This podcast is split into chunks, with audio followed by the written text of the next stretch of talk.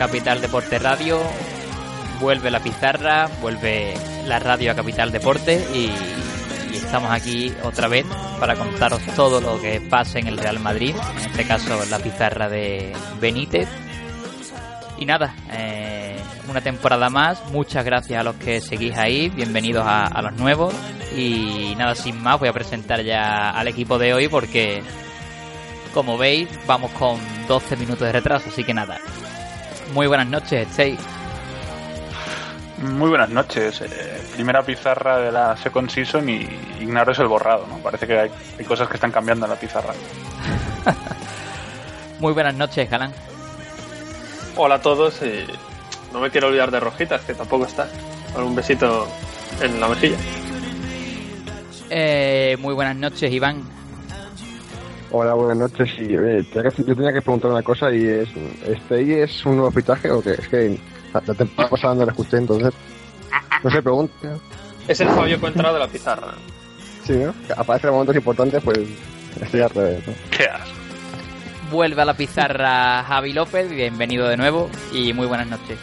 Buenas noches, gracias por darme la oportunidad de volver a la pizarra y estrenamos esta pizarra Benítez con muchas ganas y darle la bienvenida a uno de los nuevos fichajes de esta temporada, Rafa Peinado. Eh, muchas gracias por estar aquí y buenas noches. Hola, buenas noches Álvaro, ya sabes que, el placer es mío. Y nada, sin más, vamos a empezar ya con el programa. Eh, avisar que por ahora solo haremos los lunes, no haremos lunes y jueves, ya eso más adelante cuando empiece la competición. Ahora no tendría mucho sentido hacer otro programa dentro de tres días porque no hay temas de los que hablar. Real Madrid está jugando un partido semanal, bueno, jugó el primero el sábado y hasta el viernes no juega el próximo. Así que nada, por ahora solo los lunes. Eh, más noticias. Queremos, eh, bueno, quiero, y ya, aunque ya está hablado con el resto, eh, a ver si le damos más caña al blog esta temporada. quiero volver a escribir eh, tenemos pensado hacer, algo para YouTube, aunque no es el me gusta no me gusta de la temporada pasada, pero bueno, es algo que es a medio largo plazo, que lo he hablado con Galán, lo hablé con, con Rafa el otro día también, y queremos pensar algo que sea bueno y sin prisa. Mejor un, buen producto eh, bien hecho que, que, uno regular y sacarlo ya. Y nada, eh, vamos ya con el partido.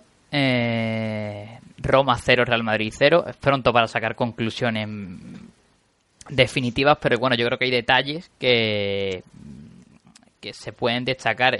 Yo, por ejemplo, eh, recomiendo leer el análisis que hizo Rafa Peinado en, en su web. Y nada, eh, para que se estrene, pues le voy a dar la palabra y que, nos cuente un poco qué, qué variaciones tácticas viste en, en el equipo de, de Rafa Benítez. Bueno, Álvaro, gracias por la, por la recomendación, pues quizás lo más significante que, que, se, que se vio, lo más significativo fue el cambio de, de sistema. Estábamos acostumbrados al 4-3-3 casi cerrado en banda de Ancelotti y Benítez se estrenó con un, 4-2-3-1, 4-4-2. Yo en el, artículo eh, hablé de, de, esos dos sistemas porque la verdad que no se veía muy claro cuando era uno, cuando era otro. Eh, por ejemplo, en transición defensiva se ve, en, saqué unas cuantas imágenes en las que se ve como intenta defender con un 4-4-2 eh, para tapar esa línea de, en, la, salida de la Roma, con Isco, creo recordar al final de la segunda parte, que se coloca a la par que Benzema y una vez que se supera esa primera línea, Isco repliega un poquito y es como si fuera un 4-4-1-1 o un 4-2-3-1 replegado.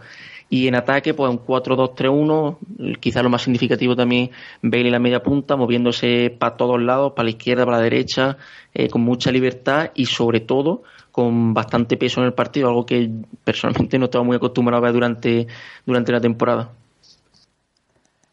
Bueno, Stey, eh, cuéntanos qué, es lo que viste en el partido, qué te gustó, qué es lo que no te gustó, eh, más allá de, como ya hemos dicho, eh, tampoco se puede sacar unas conclusiones totalmente definitivas porque son 90 minutos de esta temporada 2015-2016 y, bueno, pretemporada, ¿no? Y, es pronto aún, pero bueno, hay detalles. Sí, no, yo pocas cosas, eh, si he de ser sincero, no me gustó demasiado el partido. Como tú dices, no, no me sirve para tirar por tierra el proyecto Benítez, ¿no? Como he estado leyendo que hace alguna gente. Pero variantes, grandes variantes, más allá de las puramente mm, esquemáticas, por así decir, que tampoco mm, tuvieron demasiada influencia en el juego, porque al final vi a Cristiano, vi un Cristiano muy parecido al, al que vimos al final con Ancelotti. Mm, yo esperaba, sinceramente, más, más cambios. Ya sé que solo va un partido y demás, pero yo esperaba ver otra cosa. Es cierto que Bale tiene un nuevo papel que me, me, resulta bastante interesante ver cómo se va cómo se, cómo se va desarrollando en los siguientes partidos de pretemporada porque como, como se confirme que quiere ponerlo por dentro va, vamos a ver otro Bale distinto al del año pasado. Bueno Galán cuéntanos tú qué es lo que qué es lo que viste hmm. A mí lo, lo que me pareció más interesante de estos pocos cambios que hizo Benítez fue sobre todo eh, lo de Bale, claro. Me parece que, no sé, me da la sensación de que el equipo técnico va a apostar por él, eh, por su influencia en el juego, ¿no? Porque influya más y tal. Y yo creo que la posición es, vamos, sí, el, el cambio de posición significa eso. Otras cositas que, que me gustaron fue que bueno, en, en repliegue, como ha dicho Rafa, yo creo que también estaban en un 4-4-2, aunque a veces incluso eh, se ponían en 4-4-1-1 eh, también. Eh, pero con esta vez con la diferencia que Cristiano no era uno de los dos puntas, sino que era el, vamos, el que estaba por delante del lateral izquierdo. y tenía que tapar la subida del lateral. son cosas que Cristiano debe hacer como deben hacer todos, que tienen su trabajo y ya está. Eh, otra cosa que... es mucho para sacar conclusiones, pero por ejemplo, a mí, por ir a temas ya más concretitos, el, el, el césped del campo, el césped del terreno de juego no me gustó nada. O sea, yo creo que no se pudo ver un... Tampoco, a lo mejor tampoco lo íbamos a ver, ¿no? Pero tampoco se vio un gran fútbol por ninguno, por parte de ninguno de los dos equipos y a mí esas cositas me, me, molestan un poco porque, joder, es un estadio bastante conocido y tal y bueno, eh, poco más, la verdad. Eh, para mí, si yo tengo que destacar un par de jugadores, destaco pues a Bale, que estuvo muy participativo. Eh, Isco me gustó bastante también. Barán hizo un gran partido. Y bueno, de los que estuvieron más, más fallones o, bueno, están empezando, ¿no? Eh, Cristiano estuvo, me parece que fue el más fallón del equipo. Eh, no sé, Iyarra, no le vi nada otra vez. y bueno, pero es el primer partido y, y anda que no queda, ¿no? Es que solo, como dice, como dice Benítez, es que llevan cinco días de entreno. Javi, cuéntanos. Bueno, pues también teniendo en cuenta esto, ¿no? Que comentamos que es el primer partido y tal, pero algunas cosas a destacar, pues lo que ya hemos comentado, el tema de Bale, que me gusta bastante, esta idea de que Bale en esa posición de media punta sea más determinante, yo creo que va a beneficiar al Real Madrid. Quizá, no sé, no depender o sea, depender más de él, yo creo que va a venir bien al juego en esa nueva posición y bueno, como bien ha dicho Galán, pues un poco destacar el papel de Yarramendi que yo creo que tiene que quedar en un tercer plano porque porque bueno, ya le vimos, ¿no? Las carencias a pesar de ser el primer partido, pues bueno, en Madrid aún queda mucho mercado, pueden venir jugadores nuevos, así que bueno, yo nada más destacar eso y bueno, más adelante destacaremos otros jugadores como Odegar también, que no lo hizo del todo mal, pero, pero bueno, es jovencito todavía, le, le tenemos que ver más ¿no? en estos partidos, que es donde se tienen que mostrar y veremos qué pasa en estos siguientes partidos de pretemporada.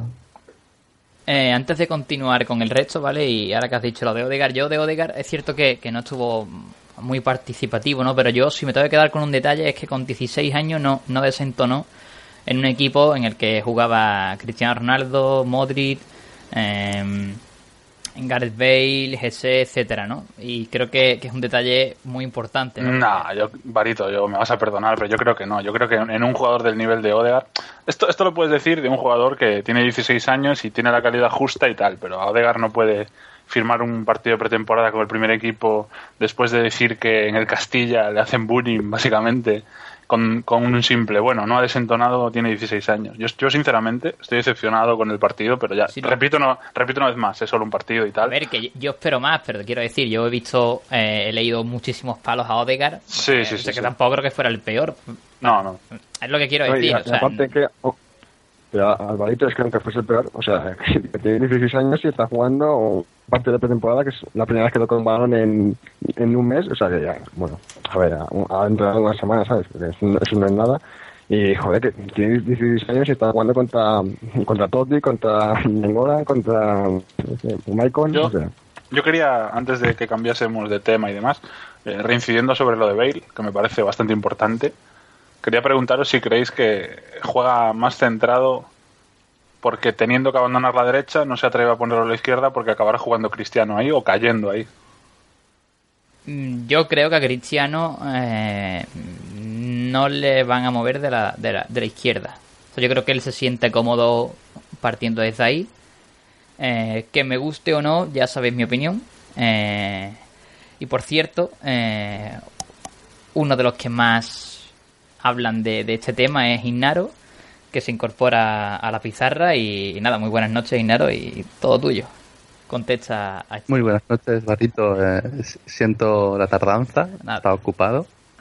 Y, sí, bueno, yo, si vamos un poquito del partido, yo esta semana he escuchado, bueno, estos días he escuchado mucho el tema Bale, ¿no? Sobre los galones a Bale y tal.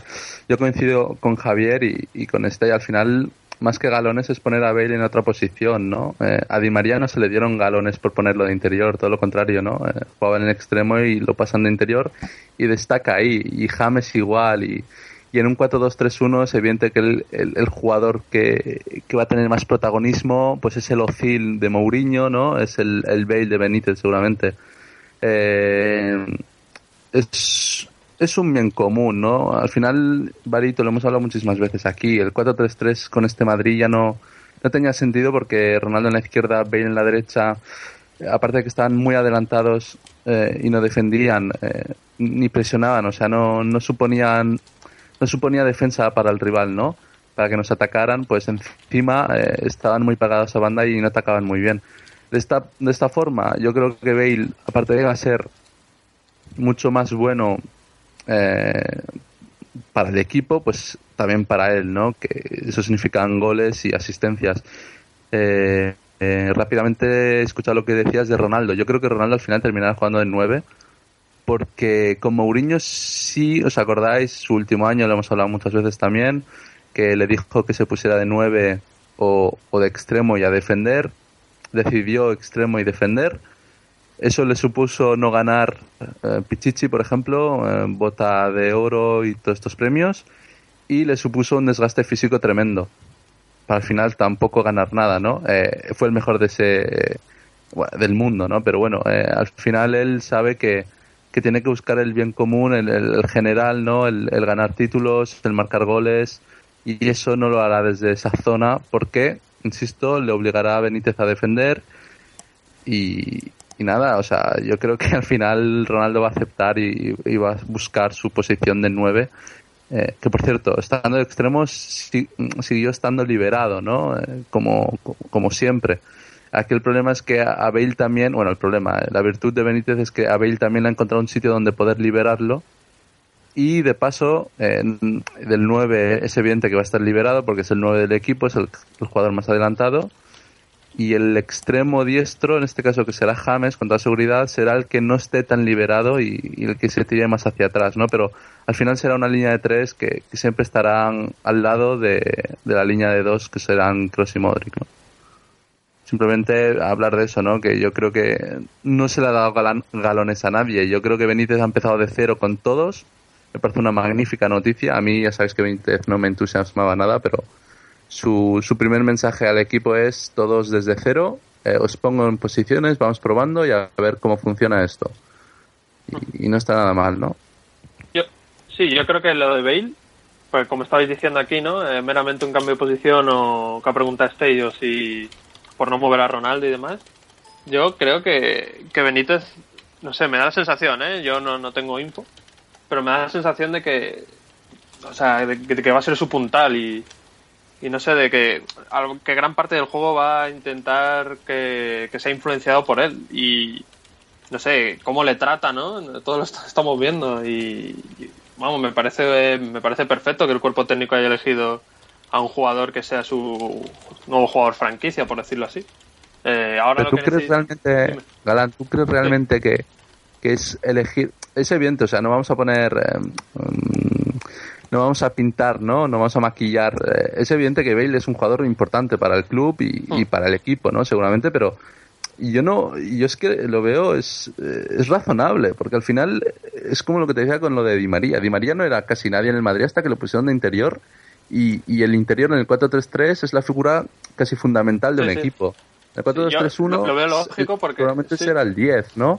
Sí, claro, y claro, todo- está entre James y Bale y siempre digo lo mismo. Eh, si pones a James de, de extremo diestro y a Bale de 10, tendrás un, un- una delantera conforme, eh, los dos jugadores a su nivel o, o cercanísimos a su nivel, pero si pones a James de 10 será su nivel eh, top y, a, y Bale en cambio al extremo de diestro será su nivel más flojo seguramente, ¿no? Yo, Entonces sí, hay que buscar el y- equilibrio. Vamos, yo creo Yo que el, el rol que viene a hacer Cristiano, por ejemplo, ¿eh? Eh, en el de Beni- Real Madrid Benítez, yo creo que va a ser más el, que hacía con Mourinho que el que hacía con Ancelotti. Pero esto se podía ver desde un principio, ¿no? Pero eh, que parta desde izquierda, como ha partido siempre, que yo estoy de acuerdo, que ya sabéis que me gusta mucho Cristiano, pero desde la izquierda ya no hace ya no tiene el mismo impacto en los partidos. Eh, pero que empiece desde izquierda y además Benítez le estaba dando órdenes de tapar al lateral, a veces lo hacía, a veces no, ya sabemos cómo es. Eh, no sé, me parece que es en plan, mira, yo te cedo eh, que, que tú estés a izquierda porque Bale va a ser mi, mi puntal, pero a la vez necesito que, que- tapes al lateral, ¿sabes? Yo creo que va a ser una, una especie de, de, de condiciones, ¿no? Una- unas condiciones que me imagino que, también estarán para otros jugadores. Igual para Isco, igual para James, igual para todos, ¿no? Yo creo que lo que comentabais de Bale de media punta, James por la derecha, bueno, la verdad que es lo que más sentido tiene, ¿no? Eh, suponiendo, porque estamos en pretemporada, como decís, Benítez va a probar muchas cosas, suponiendo que sea Ronaldo izquierda, Bale centro, James derecha, lo que estáis comentando de si James derecha o centro y Bale derecha eh, o centro, yo creo que, en ese aspecto va a depender mucho del rival, porque sabemos que Benítez se adapta dentro de lo que cabe al, al cómo juega el rival, a su punto fuerte su punto débil. Y, por ejemplo, yo me imagino un equipo que entre muy bien por la banda izquierda y seguramente James juegue por derecha para tapar un poco más, eh, por ejemplo, ese lateral o ese interior izquierdo de- del equipo rival. Que un equipo, por ejemplo, tiene un centrocampista, pues supongamos, por ejemplo, Busquets que saca el balón eh, siempre muy cerca de la central, etcétera, pues seguramente James vaya un poco más al centro para, para trabajar un poco más, porque James tiene también tiene un poco más de trabajo que, que Bale, ¿no? Y me gustaría cerrar, bueno, reabrir y cerrar el tema de Odegaard. He visto por aquí por el chat que Stup dice, eh, Odegaard juega con demasiado respeto, solo intenta eh, no equivocarse. Yo creo que es, bueno, estoy totalmente de acuerdo con eso. Se le vio, eh, jugó bien, supongo también con las piernas pesadas porque estamos en pretemporada y todavía no se tiene esa chispa, pero jugó, es decir, jugaba a no equivocarse, tocaba el balón fácil, no quería no quería arriesgarse y quizá a los que nos decepcionó un pelín o un pelín más es a lo que a lo mejor lo hemos visto con, con Noruega, lo vimos jugando allí en, Mm. en, la, en la Liga Noruega que, que Odegaard cogía el balón y no era mm, levantar la cabeza y hacer un pase, eh, control y pase, era control y, y era un jugador más vertical, cogía, intentaba regatear, salía de uno, salía de otro con, exacto, con, con confianza, ¿no? Eh, entonces yo creo que por eso me gusta, me, me apetecía abrir ese tema un momentillo porque he visto en el chat y me ha gustado esa, esa opinión. Y luego con respecto a, a Cristiano Ronaldo, yo es que la verdad que el 4-2-3-1 es que no, no me entra Cristiano Ronaldo en ningún sitio porque eh, los que ya me conocéis, sobre todo Alvarito, eh, sabéis que Ronaldo de 9 como un 9 puro en 4-2-3-1, 4-3-3 no me termina de convencer, pero es que por la izquierda en 4-2-3-1 pff, tampoco, no sé si os disteis cuenta que, que a los primeros minutos estaba Cristiano Ronaldo en la izquierda, defendió muchísimo, la verdad a mí me sorprendió mucho que bajó mucho a defender, pero hubo un momento en el que dijo, mira, estoy hasta la A, Sí. eh, y, se- y se cambió por Gese, no sé si os disteis cuenta de que Gese estaba delantero eh, con Bale ahí un poquito por detrás y no sé en qué minuto exactamente fue. Eh, Ronaldo después de pegarse unas cuantas carreras para abajo intercambió posición con Gese y era Gese el que, el que bajaba un poco más a defender. Sí, sí, es cierto que el minuto, no sé si 25 o 30, pasada ya la mitad de, de la primera parte, eh, se, es cierto que, que GSE pasa a la izquierda y Cristiano más arriba. Hombre, yo creo que eh, lo que queda claro es que en, en defensa eh, como ha dicho Rafa al principio, ¿no? Benítez va a seguir defendiendo una vez replegado el equipo en 4-4-2 o ese 4-4-1-1 que vimos con, con Isco por detrás de Benzema. Eh, pero mm, que eso es parecido a lo que proponía Ancelotti en el Madrid. La diferencia está en el ataque, ¿no? Que, que no, no vemos ese 4-3-3, sino que vemos eh, mm, más población en, el centro del campo, ¿no? Y yo creo que eso al final hay un, hay un aspecto positivo para mí que, que se, se crea la posición de media punta, ya no solo por Bale, sino por, como he dicho, ¿no? Por Bale, eh, pero también para gente como Isco, James, Benzema, que, que, también puede jugar por ahí, aunque no es mi opción favorita, pero bueno, podría, ¿no? Eh, o incluso la opción de, de, de, Odegaard, ¿no? Yo creo que son muchos jugadores los que se benefician de, de esa nueva posición. Por ejemplo, vimos a, a, un Isco en la segunda parte a, un nivel tremendo, o sea, creo que agilizó muchísimo el partido. Para mí volvió a ser el, el, el mejor y sigo leyendo críticas, no, no, de verdad que no lo entiendo. Eh, de hecho, hoy he colgado eh, un vídeo ¿no? con los highlights de su partido y o sea, me, parece tremendo, ¿no? Primer partido de la temporada y de la pretemporada y bueno, incluso tirando sombreritos y demás. Eh, no sé, y pero como habéis dicho, yo creo que el, el, el, más perjudicado de este cambio de sistema es Cristiano Ronaldo, que había encontrado su, su espacio en ese 4-4-2 como segundo delantero con muchísima libertad, que que, es más adelantado que esa posición de media punta, que sí que, que le va a pedir eh, Rafa Benítez que repliegue defensivamente, ¿no? ya sea por el centro o jugando por la izquierda como jugó el otro día. Es un problema, pues, mm, individual quizás sí para él, pero la, la, cuestión es si el equipo tiene más equilibrio, o sea, el colectivo tiene que estar por encima. El Real Madrid del 4-4-2, 4-3-3 de la temporada pasada, en muchos partidos se veía que a la mínima que, que, por talento no se ganaba, había unas carencias defensivas tremendas. Porque yo siempre lo he dicho, a mí ese cambio de sistemas en ataque-defensa no, nunca me ha no nunca me ha, me ha convencido. A mí yo siempre he dicho que si, se, si Ancelotti quería jugar 4-3-3, pues que defendiese 4-3-3 con los tres arriba y tal, porque ya que tienes lo, la, la, ventaja de tener tres hombres arriba, pues aprovechala, ¿no? Y tal. Y, y, y esto es otra cosa que me gusta de... Eh, no sé si fui solo yo o también os disteis cuenta vosotros, por eso os quiero preguntar.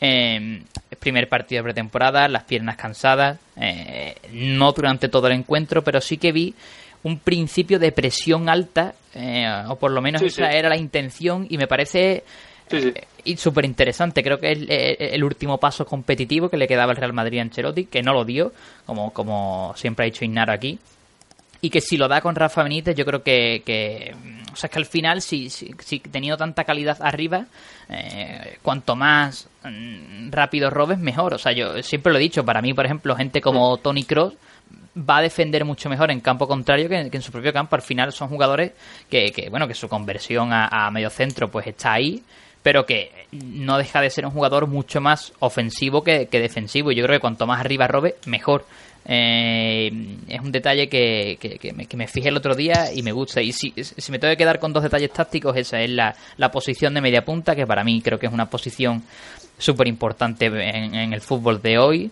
Eh, un jugador que aparezca entre líneas y demás. Además, Real Madrid tiene muchos tipos de media punta. Tiene a Bale, que es un, sería un jugador más de conducción, de verticalizar a través de, de velocidad y tal. Tiene a gente como Isco, que es más para, para apoyar la posesión. En, tiene a James que, bueno, en la zurda, ¿no? Y los balones filtrados que mete y demás, a Odegar, etcétera, ¿no? Yo creo que, que eso que eso es súper importante para el equipo. Y el otro aspecto, la presión alta. Yo no sé si fui el único que lo vi, por eso os quiero preguntar a ustedes si también os disteis cuenta de ese detalle de que se intentó presionar un poco más arriba, mientras que las piernas dejaron, claro.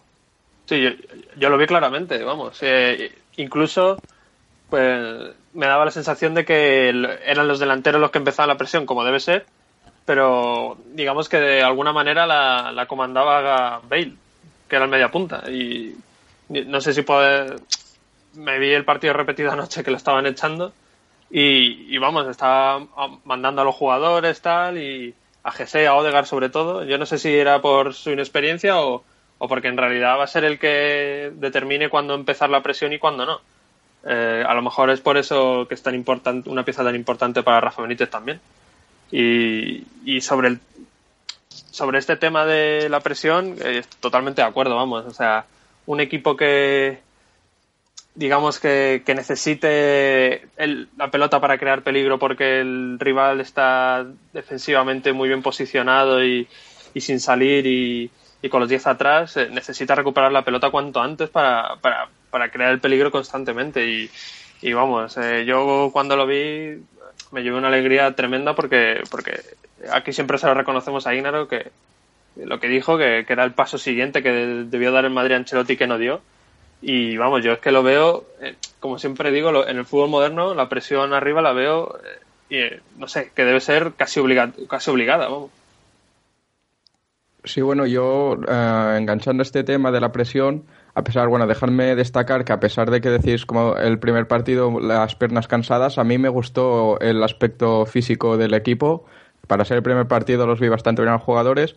Y en este tema de la presión, pues bueno, veo que ahora estáis comentando que el equipo quizás se partió un poco porque, como bien habéis dicho, presionaba a los delanteros, pero quizá Modric y Yarra pues no seguían con esa presión, ¿no? Se quedaban bastante atrás y sí que es verdad que pareció, al menos me dio a mí esa impresión, que los cuatro de arriba es decir, Cristiano, Bale y Odegaard en la primera parte, pues presionaban, pero quedaba un espacio bastante grande en el centro del campo, en la presión.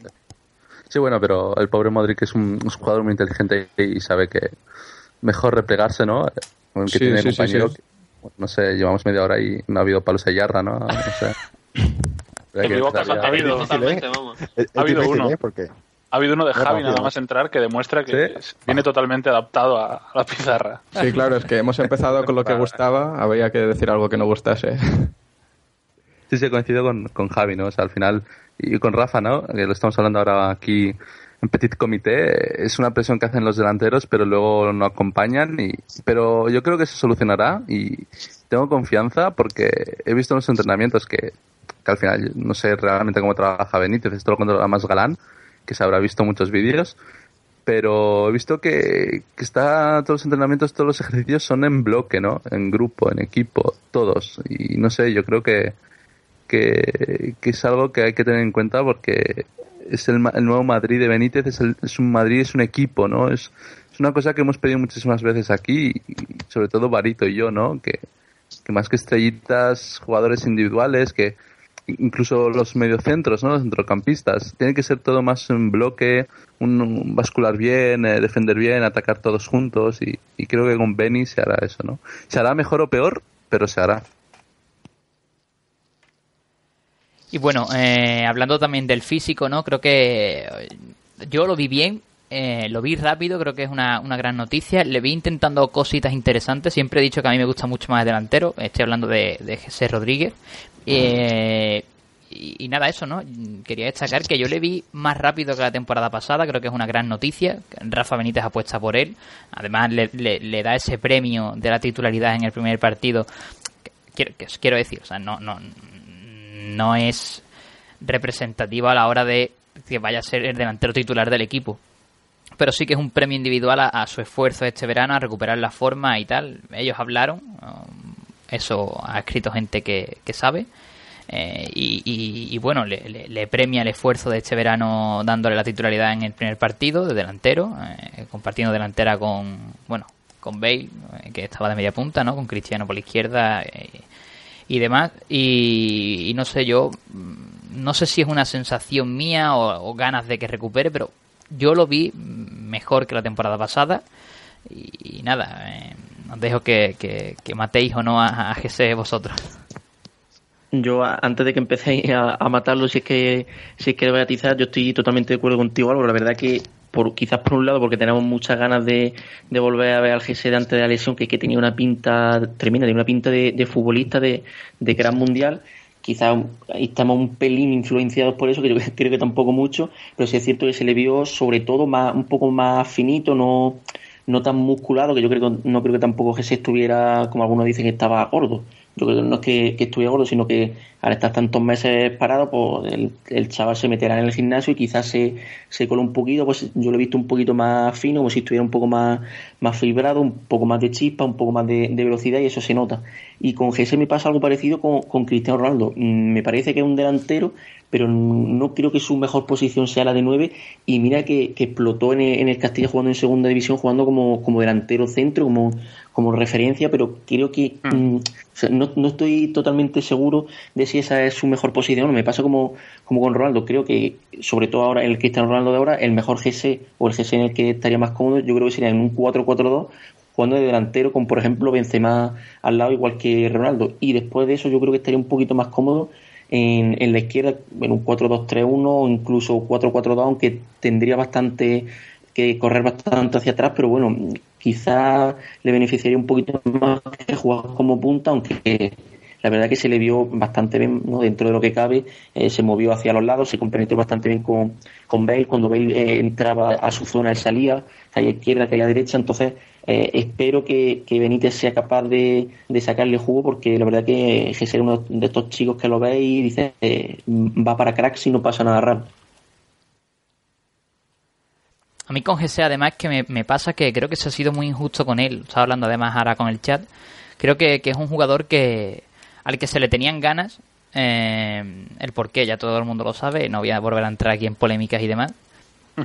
Eh, y creo que se, que se ha sido muy injusto con él. O sea, yo creo que, que, igual, que al igual que se esperó a Barán una temporada tras la lesión grave de, en la rodilla, cosa que me parece lógica además. O sea, que mm, a ese no se le ha querido esperar. O sea, yo, yo he leído que, que, que, que, es un jugador retirado ya, que, que, se tiene que ir al Getafe, tal. O sea, yo creo que yo creo que la gente no se acuerda de lo que se decía cuando se lesionó GC eh, en esa temporada 2013-2014.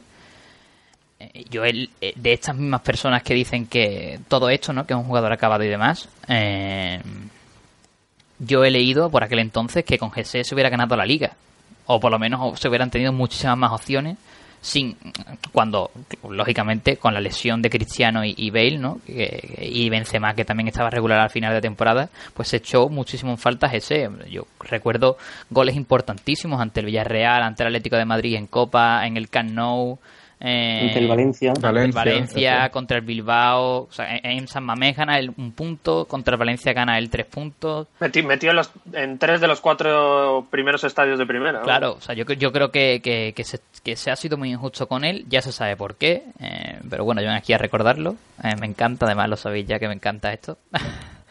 Y, no sé, es que me, da muchísima pena porque o sea, que yo creo que es un jugador que si se recupera, o sea, es un activo tremendo del Real Madrid en el banquillo. O sea, un jugador que, como ha dicho, como, como ha dicho Rafa, ¿no? Además puede jugar en varias posiciones. Es cierto que su posición ideal pasa como con Cristiano, sería en ese 4-4-2 de segundo delantero, pero que aún así en este 4-2-3-1 pues puede jugar por la izquierda, puede jugar incluso en cómo estuvo jugando Bale el otro día, puede jugar de delantero, yo creo que es un activo para el ataque tremendo y, sobre todo diferencial. O sea, yo es que creo que él tiene un, nivel y, de una determinación que, que, en Liga ya ha demostrado que, que, puede ser un activo ganador. O sea, eh, que, te, que te va a ganar puntos. Si está bien, va a ganarte puntos. Eh, la temporada pasada, pues bueno, ya lo dijo Arbeloa, ¿no? En, en, una zona mixta después de, reaparecer GC, ¿no? Que era una, una, una temporada de transición. O sea, que no podía volver después de tantos meses sin jugar Además, con un entrenador que, que no rotaba, porque recuerdo un partido de GC contra el Sevilla en, el Bernabéu,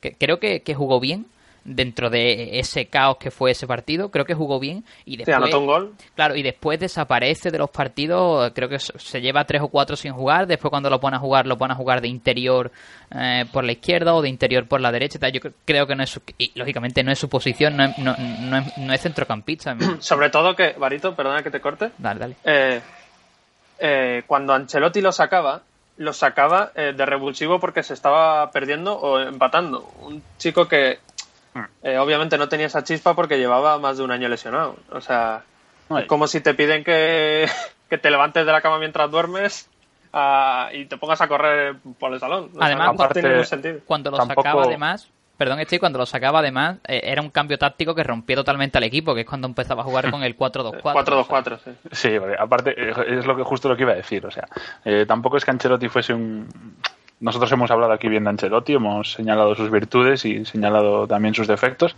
Tampoco es que Ancelotti fuese un tipo que supiese influir en partidos empezados, por así decir, ¿no? Porque hemos dicho aquí muchas veces que que cambia los partidos con un cambio, ¿no? Hacía buenas alineaciones, pero no es un tipo que, que influya en, el devenir de un partido o que en un partido que queda en 10 minutos lo cambie. Mm, le solía salir bastante mal la cosa a Ancelotti en ese aspecto. Y a mí con GC me pasa una cosa que eh, yo le veo y no le veo como un 9, obviamente, no le veo como un 9 referencia. Pero es que con, lo hemos hablado aquí muchas veces, con el disparo que tiene, a mí donde más me gusta es de 9. Entonces, o, de 9 o muy, muy, muy cerca de, del área. Entonces, en el Castilla rompe de 9. Sí, desplazando a Morata, incluso creo que a José en algún partido. El, último año de. Bueno, el último año de Mourinho en el Madrid fue el, el, que en el que José fue Pichichi de segunda casi, o Pichichi o casi, vamos, y batió varios récords de, de, goladores precoces de la cantera. O sea. A mí es que lo que más me gusta de GC, siempre lo he dicho aquí, es la definición. Eh, no por un ah. no, por un disparo tremendo, ¿no? Como pueden ser de, eh, el de Bale o de James, ¿no? O el de Cristiano. Pero sí una definición muy de muy de nueve, no sé, muy... O sea, perfecta, ¿no? Yo recuerdo eh, el gol, ese, e, e, esa punterita a los Romario, ¿no? Que, que le mete a, tanto Atlético de Madrid como a Villarreal. Eh, también recuerdo un gran gol suyo en la pretemporada, no pretemporada, sino un partido que se juega en Navidades, creo, contra el Paris Saint Germain, en el que se le va en velocidad a Thiago Silva, que, no es cualquier, cualquier tontería, y, en el uno contra uno eh, define perfectamente ante, ante Sirigu. Y yo siempre lo he dicho, a mí, a mí la definición es lo que más me gusta de él. Además tiene una arrancada tremenda, ¿no? Que creo que como como, como dijo claro, como dijo Rafa antes, ¿no? Yo creo que la temporada pasada eh, por reforzar esa zona de la rodilla y demás, yo creo que se pasa ya a la hora de, coger músculos. Creo que me pasa como le, como le pasó a Bale o incluso a Cristiano Ronaldo, que este año además creo que están más finos los dos, bueno, los tres con ese también. Eh, y nada, yo, yo, yo lo digo, yo a mí me encantaría que volviera a ese nivel de antes de la lesión, creo que sería un activo tremendo para el Real Madrid y no me sobra para nada en el equipo. yo, yo me lo quedaría, eh, porque además creo que, no es un jugador que te vaya a dar problemas mm, por, por no ser titular ya. Él además seguro que, que, sabe que tiene que ir poco a poco después de esa lesión, lógicamente, y creo que Rafa Benítez le, le, va a dar un papel importante. Eso espero y, además lo creo de, de verdad. bueno, además que, bueno, perdón, solo me gustaría destacar que es, además, como bien has dicho, es una buena baza porque lo ve un jugador bastante diferente a Benzema, te aporta otras cosas que Benzema, entonces pues bueno, cuando se le necesite, cuando necesite en el Real Madrid esas cosas, pues las puede aportar ya sea saliendo desde el banquillo o, o bueno, titular, ¿no? Que esté en el campo. Cosas diferentes como gol. Sí, bueno, entre otras, pero bueno, que lo veo diferente a Benzema y eso es bueno, yo creo, tener a dos delanteros centro diferentes, pero que aportan cosas y muy buenas los dos. Yo creo que con GSF hay que, hay que pensarlo bien, hay que decidir bien, porque, como decía Alvarito, seguramente eh, Benítez quiere quedárselo, o, tú, por ejemplo, en, tu opinión te lo quedaría, pero yo también me lo quedaría, ¿no? Pero a ver qué es lo que, qué es lo que tiene Benítez pensado para él, porque a lo mejor Benítez quiere quedárselo, pero mm, a lo mejor cree que no le va a poder dar más de mil minutos. Entonces, eh, yo si Gese no va a jugar más de unos mil, mil quinientos minutos, yo prefiero que salga y se hincha a jugar fuera. Ahora, si, si va a ser un jugador importante la rotación, porque como digo, es que en verdad Gese que te puede jugar en cualquier sistema, prácticamente en cualquier posición de ataque. En 4-4-2 te puede jugar en de delantero, incluso en la banda. En 4-2-3-1 te puede jugar por el medio, por la izquierda, por la derecha y arriba. En 4-3-3 te puede jugar por la por las tres zonas de arriba. Entonces, si va a ser importante, bueno, importante, sí, sí, sí, sí como decir que sí, que, que, si va a ser importante, yo me lo quedaría. Si no, eh, lo vendería. Y estaba hablando un poco lo que decías, creo que lo has comentado tú, Álvaro, también, que, que juega unos cuantos minutos y se cae. Tengo aquí la, la tabla, una tabla que iba haciendo de, de los minutos de, de, de, cada jugador. Jugó 60 minutos contra el Sevilla, creo recordar, porque se lesionó James. Después jugó 45 minutos contra el Atlético de Madrid y después hay muy, muy pocos minutos y en los últimos 10 partidos jugados por el Madrid, que son 10 partidos 900 minutos, solo juega 115. O sea, 115 de 900 minutos estando, por ejemplo, Benzema lesionado, eh, Bale lesionado y en mal momento, y, solo juega pues un, un 10-15% de, de los minutos. Me parece poquísimo. Y siempre como, revulsivo. sí, ahí, va. Para ganar el partido, vamos. No quiero ser ahora, ventajista, pero lo comentado por Twitter. Recuerdo, eh, creo que fue más o menos por Navidad, cuando el Madrid quedó eliminado contra el, el Atleti en Copa del Rey. Creo que fue en el partido de ida cuando creo recordar que el partido estaba más o menos igualado y en los últimos 20-25 minutos, no recuerdo exactamente, el Atleti mete los dos goles y saca a Gese por la banda derecha. Eh, recuerdo que le echó muchas ganas, que intentó entrar por banda, pero es que no podía, se le veía que, faltaba mucha chispa. Entonces, eh, yo iba comentando paulativamente por Twitter y, insisto, no quiero ser ventajista, pero decía, joder, dale un partido a Gese de titular, un partido contra el Elche, el, el Levante porque va a llegar el momento en el que de verdad necesite a GC como revulsivo y mm. no tenga a GC listo para ser el revulsivo. Y eso es lo que ha pasado. A GC le ha usado muchas veces revulsivo, pero no ha estado listo para ser revulsivo porque no ha tenido minutos. Los, únicos minutos que han jugado, pues, si tengo aquí la, la, la tabla delante, pues mira, 10, 0, 0, 20, 20, 0, 20, 13, 30. Es que no hay ningún partido que, juegue más de, de 60, 70 minutos. Yo me acuerdo que el año pasado lo comentábamos en, en una pizarra y fue justo esto lo que comentamos, que Ancelotti estaba haciendo mal esto en el sentido, le pasó con Chicharito también, que después al final le acabó saliendo bien contra en Champions contra el Atleti, pero eh, no puedes mm, tratar de, que un futbolista te, te, te, resuelva como revulsivo si no lo vas introduciendo tú en la dinámica del equipo. Y con Chicharito acabó, repito, saliendo bien más o menos en un partido, pero lo normal es que te salga mal. Y, y salió bien más o menos, como dices, pero porque debido a, situaciones, Chicharito además tuvo que jugar otros partidos, porque si solo le saca en plan contra Leti exclusivamente solo ese partido, dudo mm. yo que, hubiera hecho tan buen papel, porque ¿te acuerdas cuando se lesionó Benzema? Pues ya empezó a jugar más que regularmente. Sí, sí, sí. Es que al final si coges a Gese y, le dices, mira, me vas a salvar tú este partido después de una lesión de un año donde obviamente no tenía la chispa necesaria, pues, como le, estás presionando de una manera que, aparte de la presión mental que pueda significar eso de no poder, no poder, no poder irte de nadie porque, porque te falta esa chispa, es también un poco la pescadilla que se muerde la cola, porque si no tiene minutos y no sé, no, no puede afianzar su juego, no puede coger esa chispa, ¿no? Y al final de la pescadilla que se muerde la cola. Bueno, y para cerrar... que... Vale, dale, Iván. Quería decir que yo creo que se va a ser muy, muy clave porque, eh, bueno, si sigue como esta última temporada, eh, vamos a tener. bueno, es que depende de lo que, eh, de lo que Madrid fiche en la delantera, ¿no? Pero si no ficha nadie, en Madrid va a tener, no va a tener nueve suplente. Y si está como en 2014, como, como su primer año bueno en, en el primer equipo, mm, va a ser un jugador que es que incluso le va a, pelear el puesto titular a, a Bale o a Benzema en muchos partidos. Porque es que, mm, pues, bueno, eso, lo peleó en, en 2014. Para mí, GC podrá tener los minutos que quiera aquí y tal. Eh, yo creo que el 9 sí tenemos. Mm, Ronaldo es 9. Incluso GC podría ser 9. Y Benzema evidentemente es 9.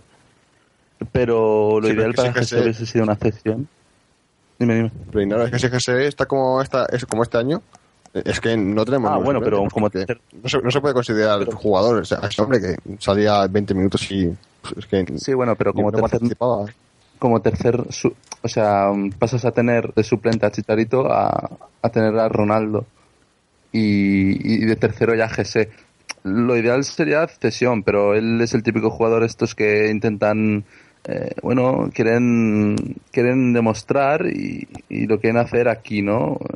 no darse por vencidos. Pues bueno, el Madrid, eh, para el Madrid es mal a, corto plazo, a largo plazo seguramente será bien, porque GS creemos, ¿no? Tiene un, potencial enorme, mm, pero hasta, pero a corto plazo sería, lo ideal sería una cesión que cogiese 3.000 minutos y el año que viene vuelve y ya rinde como, como casi titular, ¿no? Pero bueno, eh, como no quiere así, él lo quiere más cómodo quiere ir entrando poco a poco y, cogiendo ese ritmo que le falta, pues bueno, que tenga suerte, ¿no, Jesse? Bueno, y para cerrar ya el tema GC, ¿no? Creo que, se nos está haciendo un poquito largo, ¿no? Dice Nakamura por el chat en la pizarra de GC. Eh, cortamos ya. Eh, otro jugador a destacar del partido de otro día es Rafael Barán, creo que, que da un nivel tremendo. Creo que Ramos y Pepe también están bien, pero el partido de Barán lo destaco por encima de, los otros dos. Eh, y sobre todo, además que, se estrenaba con el Real Madrid, Danilo, ¿no? Yo creo que Danilo mostró, eh, eh, bueno, dentro de poco tiempo que, jugó y demás, creo que mostró todo lo que puede dar al equipo. Apareció muchísimas veces arriba y, hace un disparo, por ejemplo, yéndose hacia adentro con la zurda que, es tremendo. Bueno, se, se marcha por poco. yo creo que como ya he dicho yo aquí, hay detalles de, de, nivel técnico que en, los que mejora a, Carvajal, tanto ofensiva como defensivamente, pero que aún así yo creo que, que, es una de las mejores posiciones cubiertas en el equipo, ¿no? Dani, eh, en cuanto a nivel de intensidad, eh, cuando está bien, también te da un nivel bastante alto. Pero bueno, no sé, creo que, creo que es un fichajazo el de Danilo, el del brasileño, y, nada, no sé, el otro día las sensaciones, las primeras sensaciones con él fueron buenísimas.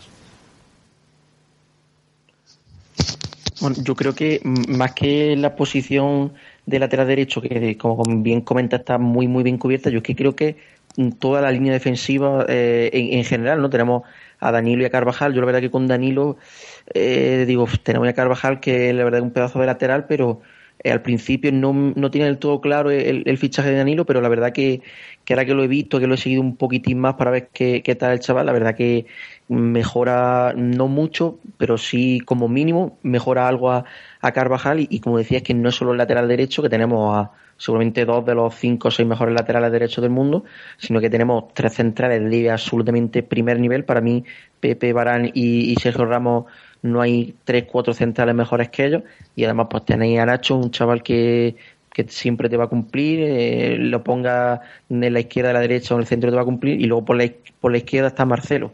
Eh, para mí también top absoluto de top 1, top 2 o top 3 seguramente del mundo y, y Cuentrao, ¿no? El eterno Cuentrao, ¿cómo estará Cuentrao? Si Cuentrao está medianamente bien, yo creo que, también es uno de los mejores laterales izquierdos del mundo. Y creo que para Anche, para sí, Anche, Ancelotti ya me he ido un poco hacia atrás, para, para Benítez va a ser bastante importante porque es muy diferente a Marcelo, le da cositas diferentes, se plus de intensidad y, y de guardar un poquito la posición. Y yo creo que que Benítez tiene mucho frente abierto en, en plan qué jugadores recuperar, GC, Bale, eh, etcétera, y Encuentrado quizás no se ha hablado tanto, pero si es capaz de, reconducir un poco a Cuentrao, tiene ahí dos laterales izquierdos de un nivel tremendo y como digo, completando una defensa de, yo creo que no hay en Europa un equipo que tenga los cuatro puestos defensivos mejor cubiertos que nosotros. ¿eh? Ojo, que a mí me parece, me parece bien, ¿no? Lo que has dicho, pero estando aquí Stay, ¿por qué no has saltado, no? Porque no has mencionado a Arbeloa. Yo creo que Arbeloa...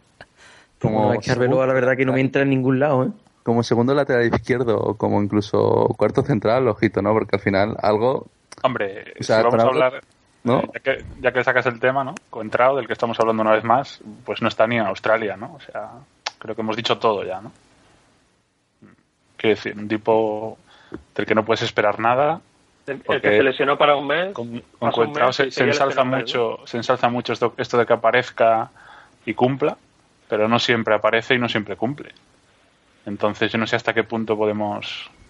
Tampoco quiero eh, que esto quede ahora. Por eso decía yo Sí, por eso decía yo que, que, está casi que en las manos de Benítez, ¿no? Si es capaz de reconducirlo, eh, yo creo que reconducido a un jugador perfectamente válido, bueno, más que válido, pero claro, si vamos a tener en cuenta, bueno, yo estoy totalmente seguro de que la cantidad de lesiones que ha tenido Cuentrao y por ejemplo, también que dirá esta, esta temporada es por, por tener la cabeza en otro sitio, ¿no? He dado en clase un poco de preparación física y, es muy importante a esos niveles tan tan altos, pues tener la cabeza donde la tienes que tener, cuidar la alimentación, eh, puede parecer una tontería, pero comer mal eh, puede, puede producir lesiones, no dormir bien, estás pensando en otra cosa, eso puede producir lesiones, ¿no? Entonces, si Benítez mete por ver y algo yo creo que puede ser muy importante. Y un paréntesis pequeñito, eh, Arbeloa para mí sería el tercer lateral, eh, perdón, el cuarto lateral derecho, Danilo Carvajal Nacho, el cuarto lateral izquierdo, Marcelo Cuentrao Nacho y el quinto o sexto central, los cuatro de la primera plantilla y seguramente en la cantera habrá alguno mejor que, que Arbeloa, ¿no? No, a mí yo, yo tengo que... Es que yo tengo que dar un golpe en la mesa aquí. Yo tengo que decir que a mí Nacho de lateral izquierdo no me gusta nada, absolutamente Nacho nada. es mentirita, Stay. Eh, no, mira, Stay, digamos las cosas A mí Nacho, lo, lo dije en la última pizarra, Nacho cuanto más se aleja de la derecha, menos me gusta. Cuanto más se aleja del Madrid. Cuanto más alejado de la derecha está, o sea, el lateral derecho me gusta. De ¿Con central, empatado Nacho? de central le he visto cumplir. Y el lateral izquierdo directamente no me gusta absolutamente nada, pero esto es como todo gustos, ¿no? Y tal. Pero mm, no sé hasta qué punto, repito, el tema Coentrao. Eh, decimos que Benítez lo tiene que meter en, en vereda y demás. Es que el entrenador del Real Madrid es Rafa Benítez y Coentrao no está en Australia. O sea, quiero decir. Sí, yo el tema el tema Coentrao tenía aquí como un no me gusta. eh, Es más, Barito, Barito, de- perdona que te corte, pero el último parte médico, porque ahora decía, decía Rafa de- del tema de, la- de las lesiones, de la alimentación, etcétera, que no sabemos hasta qué punto se, eh, se cuida Coentrao o no. Yo es que creo que muchas de las lesiones no han ni existido y es simplemente que no es un tipo que esté en la dinámica del grupo y, y lo excusan así, porque si, si, si tú lees el último parte médico del Madrid sobre Coentrao es de risa. Eh, una lesión en el muslo, no sé qué. Hombre, Pero- es que es que es un poquito como lo que le ha pasado a Kedira, ¿no? Como ha dicho Rafa esta temporada, ¿no? Donde eh, eh, estaba lesionado con el Madrid, viajaba con Portugal, eh, hacía un partidazo y después venía y volvía a estar lesionado, ¿no? En- Entre comillas, ¿no? La verdad es que un tema raro, ¿no? Yo lo tenía como un no me gusta aquí porque a mí Coentrao como, como lateral me, me encanta, ¿no? Creo que Hmm. es de los mejores laterales del mundo, pero claro, Sí. si, no, si- no está, no se le puede considerar. Y si no está en Australia, ojito. Coentrao 2012 es top 2, top 3 laterales izquierdos del mundo. Eh, para mí fue el mejor lateral del Mundial 2010 y el segundo mejor lateral del Euro 2012, por detrás de Jordi Alba. Y, o sea, diciendo esto, ¿no? Que sabéis todos que me gusta Coentrao, pero también sabéis que soy muy crítico con estas mierdas y al final no, no, no te merece la pena tener a un tío que se tira de seis meses de la temporada, nueve, perdón, nueve meses de la temporada, ocho meses. No, no- te merece la pena que un tío se tire siete meses lesionado. O sea, por mucho que, que el último mes salga y, y haga un papel más o menos decente, pero tampoco es aquí Cristiano Ronaldo que sale y te mete tres goles. Simplemente da un cierto equilibrio y, joder, y lo que se le pide, ¿no? Un lateral, muy bien. Por un lateral que, que pagarías 30 kilos si jugase así todo el año, pero es que no, para mí no, no, no merece la pena tener a un tío que, primero, no te da recambio a, a Marcelo en ningún, prácticamente en ninguna época del año. Marcelo llega a, a marzo, abril, reventado porque ha jugado 50 partidos seguidos. Eh, no te da recambio. Y luego, eh, para mí, el tema mental de- del grupo. O sea, ves que un tipo que no entrena, que, que, o sea, eh, al final es compañero, ¿no? De, de un tipo que no entrena, de un tipo que, que, que está todo lesionado y no sé, al final no sé cómo eso puede afectar a gente, por ejemplo, como, como Nacho o, o el propio Marcelo, ¿no? O sea, para mí es todo negativo que un jugador se pierda seis meses de, de, de nueve o siete meses de nueve. Hombre, yo Oye, yo lo digo por, por la gente que dice que, que, que sí merece la pena tener a, a un jugador así y yo, yo creo que, que para nada, vamos. Decía, perdón, Galán, por cortarte, que No, pensaba no. Que, que iba a terminar ya. Eh, nada, no, yo estoy seguro que, por ejemplo, Marcelo, que se le criticó muchísimo ante, an- eh, los partidos, eh, sobre todo en la ida ante la Juve y, y ante el Sevilla, yo estoy segurísimo de que si, si Coentrao hubiera estado ahí para poder rotar más con, con el brasileño, yo creo, que, yo creo que Marcelo hubiera llegado mejor a, a- a ese final de temporada, ¿no? Me, me pasa un poco como, eh, como con los de arriba, ¿no? Que, que llegaron un poco más justitos por eso, ¿no? Por lesiones y demás. Bueno, en este caso los de arriba, pues bueno, eh, Bale se lesionó de verdad, o sea, eh, Benzema también. Pero en el caso de Coentrao, pues claro, mm, mm, es que no se rota porque es que no, no, no te da la opción de rotar, o sea, es que no... Es que no está. Claro, ese, ese es el problema. O sea, es que aparece por ahí Es por que- Valdebebas con, con las cintas negras y demás de estar lesionado, pero como digo, ¿no? Después Portugal juega el- un miércoles y juega incluso interior y hace un partidazo, Claro. pero un partidazo brutal. O sea, eh, eh, de, de interior box to box, además. O sea, con de, Sí, sí. nada, corriendo Dando una asistencia y eh. marcando un gol. Claro, o sea, eh, como jugador es tremendo, pero claro, es lo que decimos. Si no está, pues claro, difícil, ¿no? Lo, lo que también es difícil es buscar un lateral izquierdo en el mercado, porque hoy, mm, claro, to- a, to- a todo el mundo aquí siempre hemos hablado de Ricardo Rodríguez, ¿no? Pero Ricardo Rodríguez juega en, en un equipo que, que no necesita vender, eh, el Wolfsburgo. Eh, Que paga bien. Que paga bien, eh, que es titular indiscutible, que aquí está Marcelo y que... Va a intentar luchar la Bundesliga. eh, tiene cláusula, si no me equivoco, pero claro, tienes que convencer al jugador también para que quiera venir. Eh, el proyecto del Wolfsburgo es, es tremendo. eh, Hombre, yo creo que si, que si se habla con él, yo creo que sí acepta, vamos. No se sabe, yo, yo, creo que, bueno, ya ha sonado. Es cosa pero muy personal, claro. Pero... Ya ha sonado desde hace tiempo, ¿no? Que, que, bueno, yo creo que el Madrid sí que lo ha seguido como mínimo.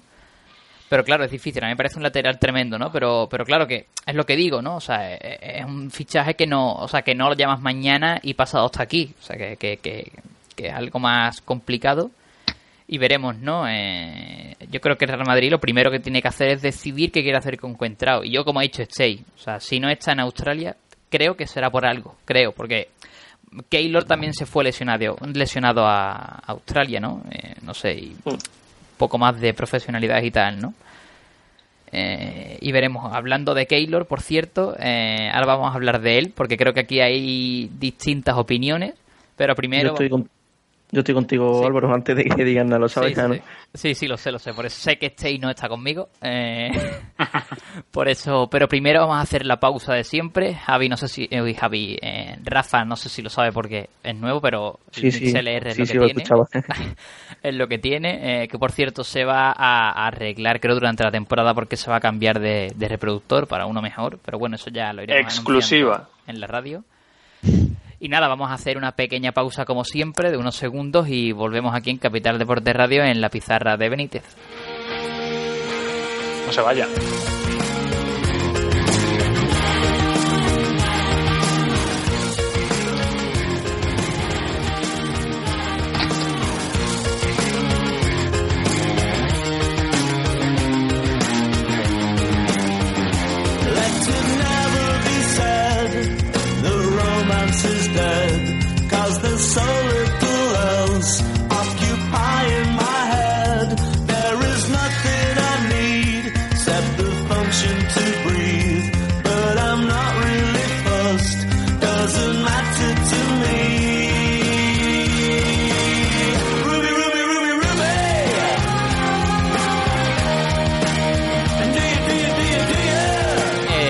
Vuelta en Capital Deporte Radio, la pizarra de Benítez.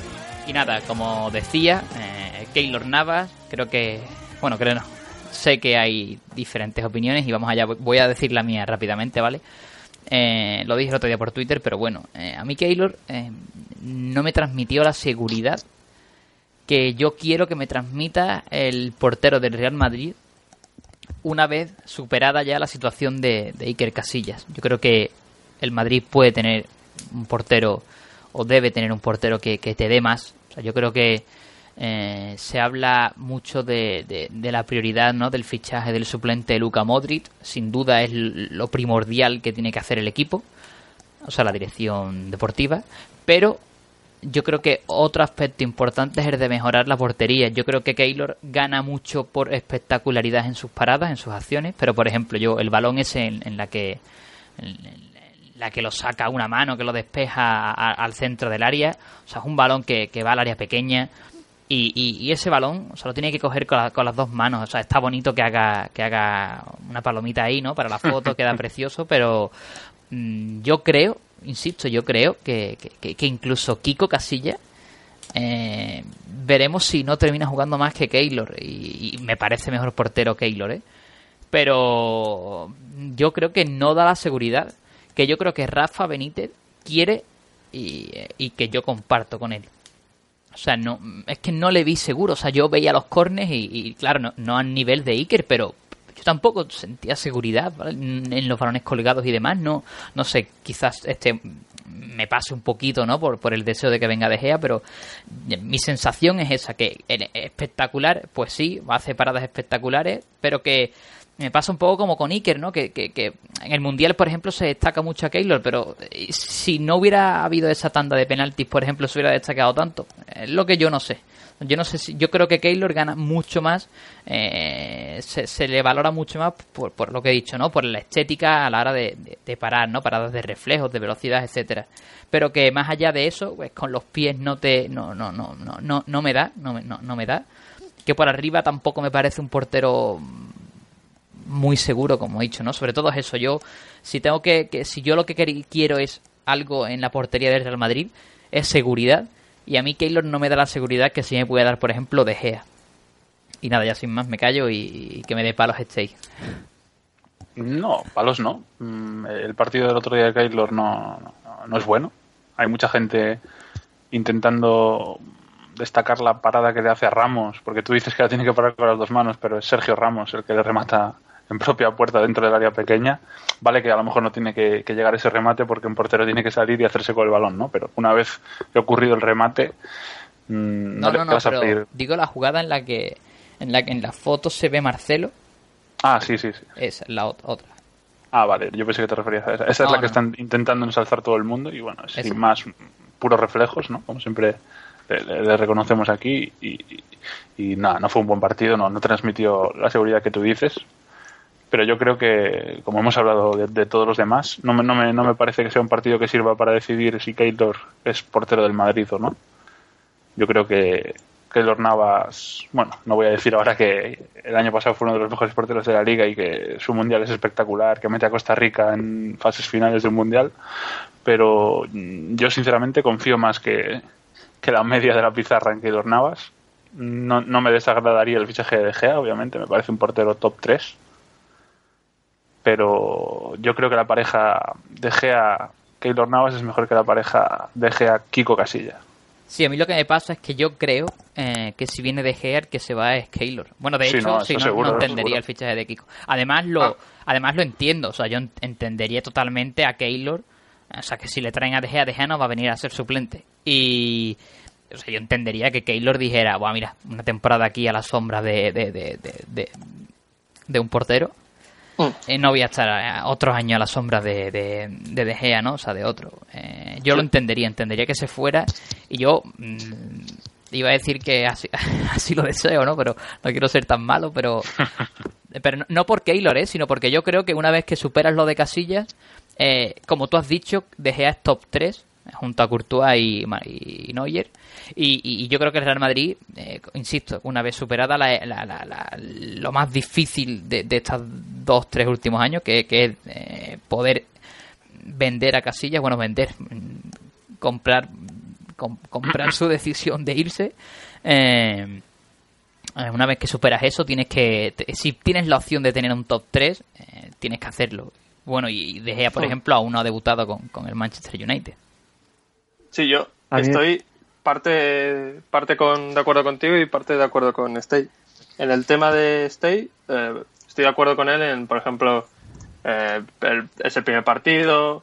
Eh, al final el equipo yo creo que le va a costar deshacerse un poco de, la costumbre ¿no? que tenía ahí con Casillas un poco. Sí. Y, y, bueno, yo creo que Keylor mejora muchísimo a Casillas. En el tema de, de Gea, pues igual, estoy de acuerdo contigo, con Varito en este caso. O sea, yo creo que De Gea mejora bastante a Keylor. Eh, si tuviera que deshacerme de Keylor para fichar a De Gea, aceptaría, claramente. Y, bueno, me parece que la seguridad, el tema de seguridad y eso de, lo que has hablado, yo creo que es un tema mucho que, que, viene de, de, atrás. O sea, un tema de vicios, un tema de que va a costar deshacerse al equipo, pero incluso con De Gea, ¿eh? lo creo. Al final, sí, sí, la defensa ha estado 6-7 años, porque Pepe, Ramos, Marcelo han estado 6-7 años con, con Casillas, y al final eso se, se siente un poco, ¿no? Eh, yo creo que van a tardar un poquito, y, y, pero vamos, que si resulta que nos quedamos con Keylor toda esta temporada, no, no me disgustaría para nada, sería mejorar mucho, en mi opinión, con respecto al año pasado, sobre todo. Yo con, con Keylor, eh, estoy de acuerdo con, con Álvaro lo que, lo que ha comentado, de hecho lo estuvimos eh, hablando por Twitter durante el partido eh, durante el partido, comentando sobre el partido, bueno, también un poco saliendo en su defensa, venía de una lesión, eh, todavía no tiene ritmo, acaba de, de, empezar en un partido amistoso, pero se le dio bastante inseguro en, varias jugadas eh, hacia aérea y luego también hubo un, disparo que tampoco vi muy peligroso, iba al centro y, también rechazó al centro, ¿no? Pero, mm, o sea, no me gustó el partido, me pareció inseguro el partido contra Roma, pero mm, podemos decir que eso no, no ha influido en mi opinión sobre, sobre Navas, que eh, Navas, si alguien dice, bueno, o eso creo yo que si alguien dice que, que Keylor Navas es un portero que aporta mucha seguridad es porque está acostumbrado a verlo con Costa Rica o, por ejemplo, contra el Levante, que le llegan 30 veces y tiene que hacer 29 paradas o 28, dependiendo de cómo quiera, eh, si quiere ganar o perder, o dependiendo del resultado. Entonces le llegan muchísimas veces, entonces tiene que intervenir muchísimas veces. Entonces parece que es un portero muy seguro, pero con el Madrid no van a llegar 30 veces, van a llegar 10 y de esas 10 no puede fallar tres, que esas tres sí te permite, bueno, digo fallar no de un fallo gordo, sino de transmitir inseguridad. Si te, tira, si te llegan 30 veces te puedes permitir fallar 3, 4, pero si te llegan 10 no te puedes permitir ese fallo 3 o 4 veces. Entonces yo creo que un portero que mejora casillas, pero eh, no, no veo, por ejemplo, a Pepe y Ramos estando eh, totalmente tranquilos sabiendo que tiene a Keylor Navas atrás en un balón aéreo, en, un balón a la espalda de la defensa. Repito, me parece muy buen portero, pero a mí me da un poco de, inseguridad por eso, porque eh, tiene varios, varios defectos. Es un felino, es un gato, es espectacular parando, pero le faltan tres o cuatro cosillas que, por supuesto, tiene De Gea, por supuesto De Gea para mí estoy con, creo que ha sido Álvaro que lo ha dicho, es top 3, lo podemos ordenar como queramos, Courtois, Neuer y De Gea, incluso podemos poner a De Gea el, el tercero en esa clasificación, pero sin duda es portero top 3 mundial y a mí me salen pues otros 5 o 6 porteros más eh, con más nivel o, más portero para el Madrid que, que Keylor Navas. Bueno, el Madrid, porque viene lo que viene, ¿no? De, de Casillas, pero eh, para mí Keylor sí que es un portero más que válido ¿no? para Real Madrid y bueno, ya ha demostrado lo que es y porque bueno, la pasada temporada tampoco estuvo muy seguro en los, los pocos partidos que jugó, ¿no?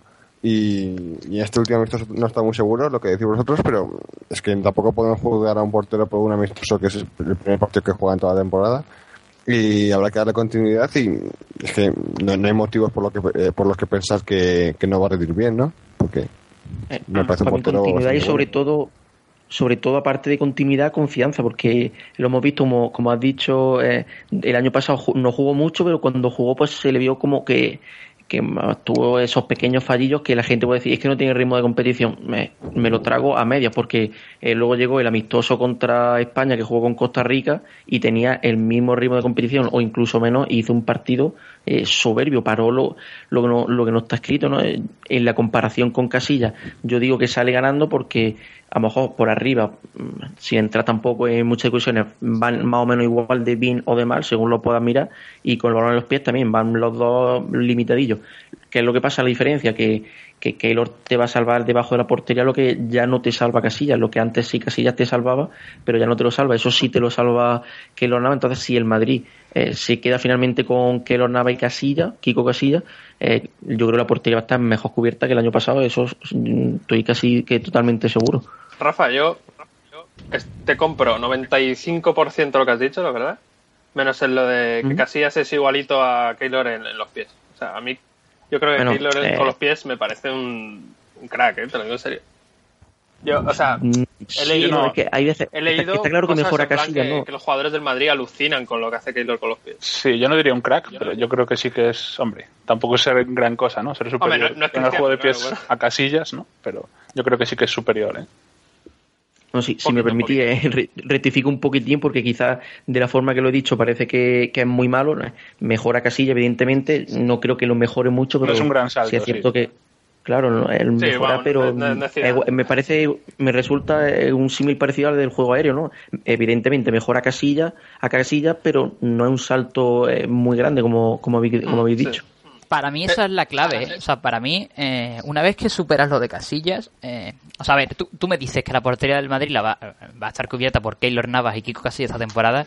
Y hombre, claro, eh, claro que mejora la, la portería temporada pasada. Eh, y que, que, son porteros para el Madrid, pues también.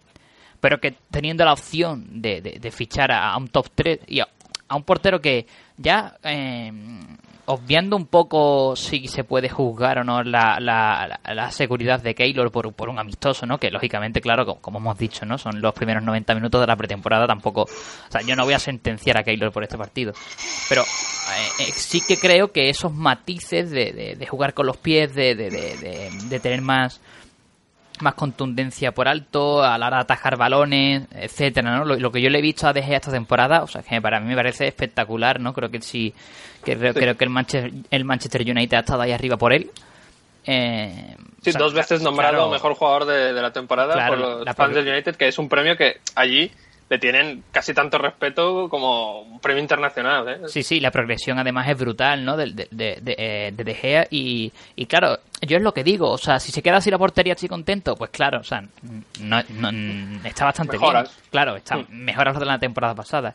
Pero que con De Gea, si hay opción, se mejoraría muchísimo más, pues sí, yo creo que merece la pena pagar 25 millones. Yo los pagaría. Yo creo que Real Madrid esta temporada, eh, este verano, no, no, no va a gastar mucho dinero, o al menos no lo parece. Yo, Arito, yo creo que por 25 ya estaría hecho, ¿eh? Yo creo que al final por 25 o 30 sale. No, yo creo que no. Yo creo que sí. Eh, date cuenta que. O sea, Yo que pongo cinco, el- vamos. el- además, eh, Romero ha sonado también para el, para, para el United. Yo creo que Romero no creo que vaya a ser el suplente de Gea allí. Yo creo que va Yo- a ser yo el creo que sí. de Valdés, ¿no? ¿Tú crees que sí, que va a, ser el portero suplente de Gea? Yo creo que va a ser suplente de Valdés porque no sabéis si ha- no sé si lo sabéis, pero ha habido un lío bastante Sí, sí, sí. jordete entre Bangal y, y Valdés que ha, que ha resultado con Bangal pidiendo la salida de Valdés del equipo. Y yo creo que ya, lo he comentado antes la, la prepizarra que, que también me mosquea un poco que De Gea no jugase ningún minuto con el Manchester y que de repente está desapareciendo de todas las publicidades y de todos los carteles. Yo creo que. También he de decirlo que, que- que me mosquea para bien. claro. Mira, yo otro día ponía por Twitter que, que en un duelo de. Con perdón, a ver quién la tiene más grande. eh, insisto, con perdón. Que gana Flopper, ¿no? Eh, Gana- gana no, más que que, el- que- que el United tiene todo que perder. O sea, es que no tiene nada que ganar. Porque mira, eh, Mm. retiene a un jugador que se quiere ir. Lógicamente se quiere ir, ¿no? Eh, la temporada que viene mm, se va gratis. Cero euros. Claro, Sí. o sea, al final, hoy en día, con, con el fair play financiero y demás. mm, Y- no y una cosa, Barito, que no se comenta mucho. perder dinero. que no se Barito. comenta mucho, y yo, yo he leído en, en prensa británica, eh, que es el tema de que los accionistas eh, no les mola nada, por lo visto, vamos, y sacaban datos de jugadores con, que, han, que han pasado por la misma situación de, en el último año que han sido vendidos. No les gusta nada eh, recibir cero euros por un jugador que creen que pueden sacar mínimo 30 o 40. Y al final es un club que, que manda a los accionistas. Lo que me describes me, me, me- me sale más o menos como Kedira. Kedira es un tipo que se quería ir. Kedira es un tipo que acababa contrato y que todos pensábamos que íbamos a vender por 10-15 millones a cualquier equipo que los ponga. Y yo no dudo que, haya, que hubiese equipos que los pusieron. Y al final se quedó y se va libre. O sea, esto, esto a veces pasa en el fútbol. Pero yo creo que Kedira al final se va libre porque él prefiere eh, cobrar esa prima de fichaje. Sabe que es una temporada, como hemos Claro, dicho con y- de y- transición, la recuperación de la lesión y tal. Y De Gea también prefiere cobrar la prima de fichaje, ¿no? Yo creo que no. Yo creo que De Gea se qui- quiere venir ya. Y en cuanto no, yo, repito, ¿eh? por si no queda claro, yo lo ficharía. O sea, yo pagaría 25, 30 millones, 35 incluso, apurando mucho. Pero a mí no me parece un indicativo de nada que el Manchester vaya a fichar al chiquito Romero, que ha sido suplente en equipos como el Genoa. Este tipo viene de ser suplente en el Genoa. O sea, Sí. Yo, yo creo, que viene- yo creo que va por Valdés, claramente. Creo. Bueno, eh, voy a despedir un momentito a, a Rafa, que se tiene que ir. Eh, muchas gracias por venir. A mí me ha encantado tu, tu debut. Eh, y nada, bueno, te, te escucharemos más por aquí, lógicamente, claro. Sí, eh, muchas gracias a ti Álvaro, ya, ya lo hemos comentado por, por privado, gracias por la oportunidad y también por los compañeros por la acogida, que la verdad que ha sido eh, tremenda, súper a gusto y, y un placer charlar por aquí de fútbol y de, de nuestro queridísimo eh, Real Madrid. Un saludo a, a los oyentes y nos escuchamos y, y hablamos pronto. Venga, el lunes te tenemos de vuelta. Me emociona un poco. Pues nada, ¿no? Seguimos con el tema de Gea. Eh, bueno, no sé si Javi o Iván quieren, quieren decir algo, ¿no? Que, Sí, bueno. Galán y yo, que no nos callamos y estéis. Y en cuanto a este tema, yo creo que estoy bastante de acuerdo que el United no va a mover ficha hasta que no tenga asegurado también el puesto, un poco lo que comentabais, ¿no? No sé, no creo que se la juegue dejando ir a un portero como De Gea, que bueno, volviendo un poco al tema de antes que no he comentado nada, el Real Madrid necesita lo que se dice siempre, ¿no? De los mejores de su posición, de cada posición. Entonces sería bastante lógico ver a De Gea en el Real Madrid. Ahora que venga este año el que viene, esa es la gran duda, pero como ya he dicho al principio, yo creo que el United no va a moverse hasta que, o sea, no va a abrir la puerta a De Gea, no va a dejar que se vaya hasta que no tenga asegurada la posición y bastante bien. La manera que se está reforzando ahora el United de tener a jugadores punteros, pues no sé, ahora mismo en el mercado qué portero puede suplir a De Gea en el United. Eh, eh, estaba ahí, ahí Lloris, pero se ha roto, Se ha roto la muñeca. y yo creo que eso ha, ha trastocado un poco los planes del United. Sí, es que yo creo que se puede mover por eso, ¿eh? la llegada de, de Gea al Madrid, no sé, esa es mi opinión. Hablan mucho de, de Ziles en el, el de Holanda, Sí. que le gusta mucho a Bangal. Sí, pero como has dicho, tienes, ¿eh? Parito, Hemos hablado también- duro de Oblak, ¿no? Sí, Sí, sí, pero yo-. Que además sería un un win-win, o sea, encima le quitamos el portero al Atlético. Pero yo no creo que, Sí, que el. Atleti deje, deje ir a, Sí. a Oblak. Sería bestial ese movimiento. Esto sí, o espero sea, que, se- que esté... Y- espero que se esté trabajando en la T4 en, en este movimiento ya ahora mismo. O sea, Que al fin y al cabo, como ha dicho Álvaro, pues el que acaba perdiendo es el United, ¿no? Dejándole ir o quedándose, no sé. sí.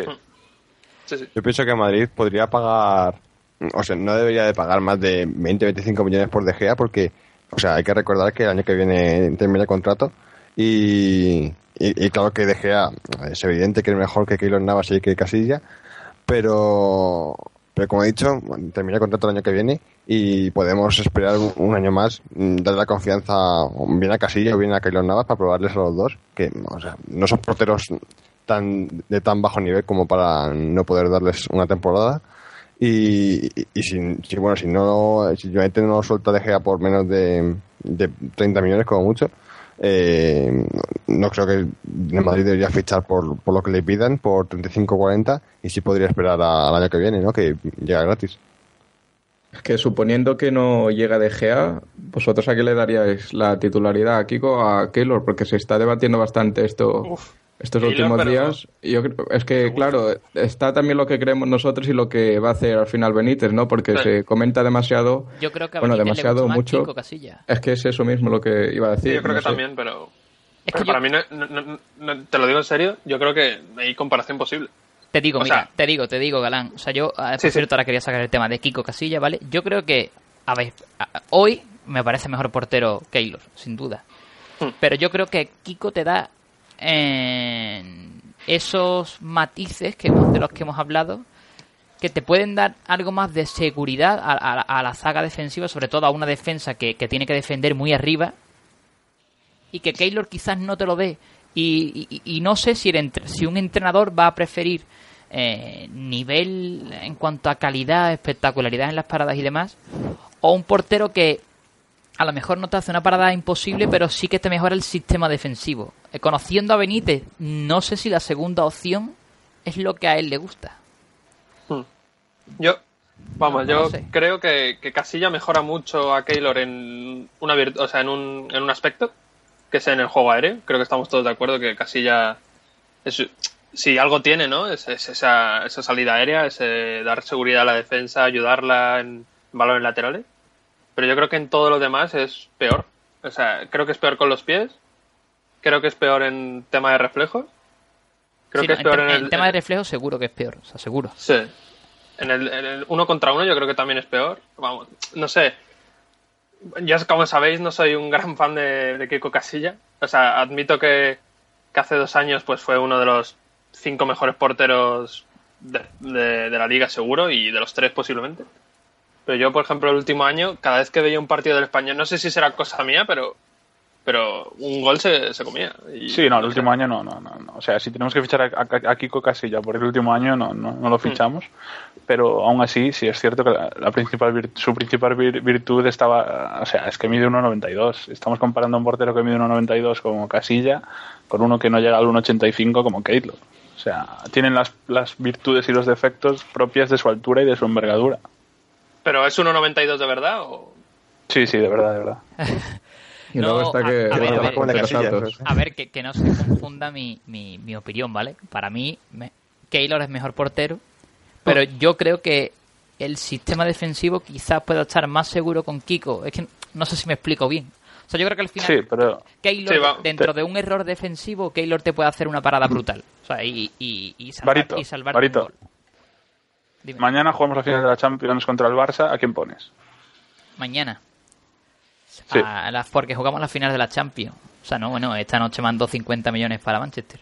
Ah, Yo, yo creo que te entiendo. O sea, es más fácil que el Madrid sufra de balones laterales, donde Casillas es mejor, que sufra cagadas muy gordas, donde Keylor te lo puede resolver mejor. Claro, que a mí... Es la, mira, no, o Garrido, sea, sí, a con, mí- con esa pregunta he demostrado, parece- que, Dime. he demostrado que eres un hater, porque te digo, contra el Barça que no vamos a sufrir en juego aéreo y aún así me dudas con Kiko Casilla. o sea, No, quiero, a ver, eh, era una broma, joder. Eh, me parece mejor portero Keylor y si mañana toca A ver, un es más portero, guapo Kiko pongo, pongo- a. Keylor, claro. Claro que, que ponga a Keylor antes que a Kiko. es, es mucho más guapo Kiko Casilla. Sí, Y bastante. además habla, Hola. habla como el duque, ¿eh? Os, os habéis fijado, ¿no? Sí, sí, sí, sí. sí. Y además es- ¿Cómo lo ah, tiene- eso? tiene ¿eh? ¿Cómo lo un-? Madre mía. Tiene un extra que, que es catalán y, y a mí eso me encanta. Y bueno, eh, Eh, para- yo, yo vale, quería decir que para, para ver la para ver la diferencia entre uno y otro eh, no hay que no hay que pensarlo mucho sino que irse muy lejos para ver que Keylor ha tenido exhibiciones a nivel mundial no o sea Keylor es que ha llamado la atención de todo, de todo el mundo en el mundial 2014 evidentemente y Casilla no o sea Casilla ha Claro, sido a un buen portero de la liga pero hasta ahí. A Keylor el año pasado más. quería el Bayern de Múnich y a Kiko Casilla no. Exacto, Claro, claro, pero también te digo. Yo, yo ¿eh? no quiero jatear mucho a te Kiko digo, porque, te, digo no Kiko mucho, pero- Casilla, Kiko Casilla es el portero con más paradas en estas dos últimas temporadas, ¿eh? en la liga. Que sí, que sí, Y pero que. Y bueno, y tras, es el que más acierto en pase tiene de la liga, ¿sabes? O sea, es que. A ver, que a, mí, no- que a mí no me tiene pa- que a mí me parece mejor portero Keylor, en serio. O sea, eh, pero que yo lo que dudo es por Benítez. O sea, por lo que por lo que os digo, por los matices que os digo, que yo creo que sí que te puede mejorar el sistema defensivo en general. Ya después, a la hora de parar, pues seguramente que no, seguramente no. Keylor es mejor portero que Casilla, que Casilla parando. Ahora, es lo que he dicho. eh, No sé si esos matices que te pueden mejorar el sistema defensivo, que te puede permitir que la defensa esté mucho más adelantada y demás, le, le, le- gustan más a, a Rafa. Es que no lo sé. O sea, es que a mí me extraña que el Real Madrid fiche a Kiko Casilla por 6 millones para ser el suplente de Keylor.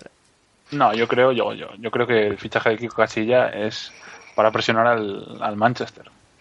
Única y exclusivamente. Y luego, si se produce, pues el, el daño colateral es Keylor. Mm, Es mi lectura de- del Sí, asunto. Puede ser, sí, sí, claro. Hombre, Barito, dices digo- que. Dices que no se ficha a Casilla por 6 millones para ser suplente, se fichó a Keylor por 10 millones para ser suplente, o sea. Bueno, yo creo que no se ficha para ser suplente, pero pasan cosas y, bueno, o sea, el tema Casillas, pues... Pasan cosas. Por cierto, pasan cosas como, como que De Bruyne, cuesta, De Bruyne cuesta 60 millones, ¿no? El mejor belga y... ¿No, Iván? Venga, hasta luego. Mejor Vega dice. Venga, va, Madre cerramos, mía. cerramos el tema de la portería, ¿no? Eh, bueno, tenía que apuntado al lateral izquierdo, pero bueno, ya lo hemos hablado al final, ¿no?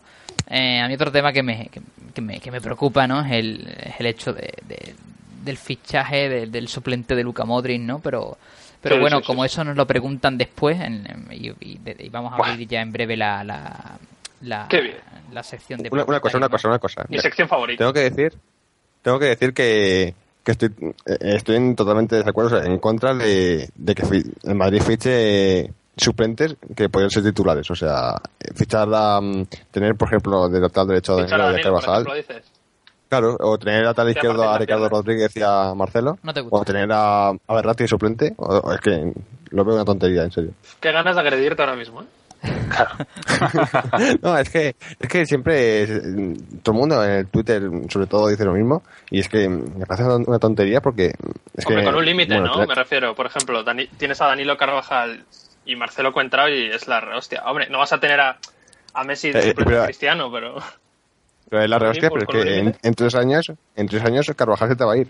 Eso te lo claro, porque si Carvajal no juega, no va a ser titular de la selección y se va a Pero querer ir. tienes tres años eh, que no puede estar mejor cubierta la posición. Pero Cordovilla, ¿qué te crees? ¿Que siga Ancelotti aquí o qué? O sea, es posible Sí, es que, es, es posible que ver, Carvajal, y, que Carvajal y Danilo jueguen exactamente el mismo número de minutos. Claro, esa- puto Si enfermo Cordovilla, ese. si Cordovilla ha hecho Ancelotti, ¿qué me estás contando? Mira, de, de hecho, de, de hecho el, eh, hay una información de, de ABC, de Tomás González Martín, creo, Qué bien. Hombre, para mañana, en la que dice que, que en principio Rafa Benítez tiene pensado ceder a Martín Odegar y Lucas Silva. De nada, ¿eh, Barito? ¿Eh? L- lo has pasado por el chat, pero yo lo tenía ya aquí apuntado Ah. en, en el folio. Si te paso una fotito. Eh, eh, dice que quiere ver a, a Borja Mayoral y a Marco Asensio. Que por cierto, Sí, qué, claro. Eh, y dice que creo que es la clave y por eso he sacado el tema aquí ahora. Eh, Espera, Barito, ¿has dicho Borja Mayoral? sí, Ese hombre eh, me parece que escucha la pizarra. ¿eh? al menos la conoce. eso Un, sal- un saludo, Borja, por si. No, no, no. un saludo. Que, que- que no es broma, ¿eh? La conoce seguro. Que Como gana- todos. Bueno, eh, nada, lo que decía, ¿no? Dice que Benítez lo que no quiere es tener a 25 jugadores porque para él todos los que se queden en la plantilla tienen que jugar Tienen por que lo menos un, un mínimo de 30 partidos oficiales. Claro, Y para mí mis esa brazos, es la clave. Rafa, mis brazos. Para mí esa es la clave para poder tener, por ejemplo, a Danilo y Carvajal. Ya lógicamente, como ha dicho, como ha dicho Che, o Galán, o sea, que por ejemplo, tú no puedes tener suplente a, a, a Isco y a, y a Marcos Roy, ni- o pues no puedes tener a Benzema, Cristiano, Bale y el Kun Agüero, como yo leo por ahí que se, que se pide, ¿no? O sea, yo, yo, por ejemplo, cuando yo pedía a Marco Berratti, o sea, yo pido a Marco Berratti, pero porque yo por Berratti siento a uno de la BBC segurísimo. ¿A a quién? ¿A quién? No, el que sea, es que A me da igual, o sea, es que me A da ver, a igual. ver, a ver. No, Que no, que no, que no, no te da igual. por ver, Si no sabéis, Empieza tío. por ver también, me parece. Hombre, una, una, una vez seguro. o sea. Eh, y, pero claro, ¿yo por qué? Porque, porque yo lo sentaría. O sea, porque yo siento uno de arriba, pues si se quiere ir, pues mira, ahí está la puerta del mm, la puerta del Real Madrid siempre está abierta para todo el que se quiera ir, por supuesto. Y fuera Parece mucho Hogwarts esto, ¿no? Un poco. No, en serio, no. O sea, porque yo lo haría. Ahora yo, o sea, yo he leído gente que quiere de suplente a Marcos Roy, Kun Agüero, Isco, Sí, sí. Berratti. eh, Claro, pues por eso lo no digo, se por eso lo puede. digo. No, claro, eso no se puede. Pero sí, no. que, sí que, por ejemplo, te puedes traer a un jugador que, que, que, que, que te dé más que Yarramendi, por ejemplo, para suplir a, a Luca Modric. Ah, O sea, se, se puede tener, por ejemplo, a Marco Asensio de, de, de, de- de Hombre. suplente de los de arriba, o a GC. Marito, a traer, a alguien que, incluso. traer a alguien que te dé más que Yarramendi es fácil. Hombre, no, mañana, por ejemplo, puedo ir yo también. Mira, Y- yo no, o sea, lo- yo lo siento, pero la primera jugada de Yarramendi en el partido es dar un pase de 30 metros al central de la Roma.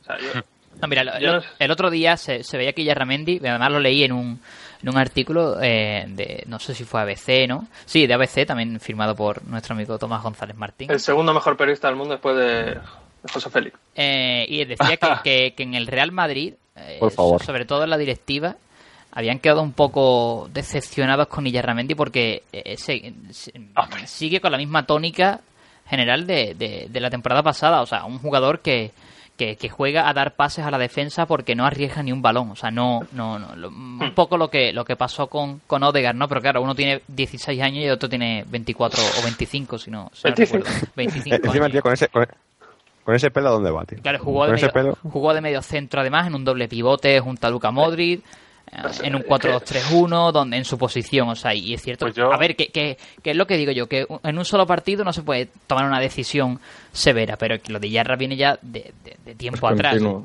Yo tengo que decir Lleva- esta es la tercera temporada de Yarra, ¿no? no entiendo, no entiendo el ataque, a- a- o sea, el ataque capilar a, a Yarramendi por parte de, ¿De quién? de Iván Cordovilla.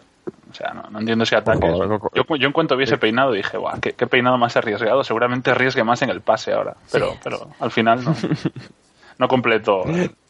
Tiene que volver No, a la no, americana, Como en el Euro Sub-21. No, no sé, Con A ver. 23 años. Eh, la trolita esta de, de que es joven y, y necesita minutos ya vale porque tiene 20 el chaval tiene 25 años, en marzo cumple 26. o Sí, sea, la gente, se, la gente le vio en el sub-21, que tenía 23 años, dos más que casi todos. Y le vio más o menos tal, y dicen, joder, este tío es joven y hay que apostar por él. ¿Sabes no, uno, no. Que, uno que es mejor? Uno.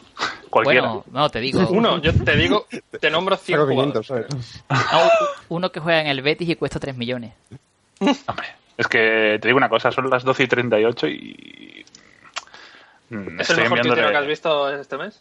estoy enviándole un DM al Real Madrid. O sea, esto, esto, esto es una operación que debería estar hecha ya. Un abrazo a Dani Ceballos que también nos sigue. Eh, un tipo que, que, que yo la verdad es que ya había ya había escuchado hablar de él en el Betis no, Hmm. no voy a pegarme aquí el moco no, no lo había visto apenas pero que, que me- o sea yo lo he visto en, en el sub 19 o sea me, me he quedado flipado o sea un Sí, jugador que, eh, que que tiene la calidad de un media punta pero que te que, que, que- que- o sea que tiene un despliegue también brutal que, que baja a la base de la jugada para, para iniciar juego después aparece más entre líneas en tres cuartos Tiene el último paso. Un último paso tremendo, un pase tremendo, un regate tremendo, no sé, me recordó mucho, salvando las distancias lógicamente, ¿no? A, no sé, a, lo que te, a lo- al rol que te, que te da Luca Modric, ¿no? Y bueno, leí de gente, sobre todo Maca, diciendo que, que, que podía ser un buen suplente de Modric por, por rol y demás. Lógicamente es un chaval con 19 años, ¿no? Y, y- y, o sea, y, mm, todavía no, no es un jugador hecho del todo, ¿no? Pero es un jugador que, que en segunda, por lo que yo ya le he escuchado, dio un gran Mm. nivel Y, Sobre todo al final, sí. Claro, y, o sea, y en esos 19 tremendo, o sea, yo las cualidades son tremendas y no sé, 3 millones, pff, hombre. Hombre, lo, impor- lo importante es tenerlo a- tenerlos a todos, ¿no? Porque luego que lleguen a la a la élite, eh, bueno, va a depender de muchas cosas y puede que lleguen o puede que no. Pero si tú ya los tienes en tu equipo, ya, ya como que te da más seguridad, ¿no? O sea, eh, Hombre, si- claro. Pa- para mí, eh, viendo este este europeo sub-19, eh, los cuatro mejores jugadores de la selección han sido Vallejo, Asensio, Ceballos y Mayoral. Y, y tres de ellos, bueno, tres de ellos, ya ponía Ceballos en el Madrid. Eh, dos de ellos es- son del Madrid, o sea, Y, y, bueno, y- y ojo con que y no bueno, y el tema con Ceballos se dice que está muy, adelantado. y Valle- y de se Vallejo- antes de, de- Y de Vallejo se habló antes del europeo Sí, también. sí, sí, claro, por claro. eso digo que cuidadito con que no sean los cuatro. Por eso, por eso, y eso, eh, quieras que no, porque Me puede parecer una mucho para porque... comprar una Dreamcast ahora mismo, además. A mí, por ejemplo, a mí, a mí, por ejemplo, es que Asensio me gusta más que Lucas Vázquez. O sea, mm, le veo muchísimas más cosas.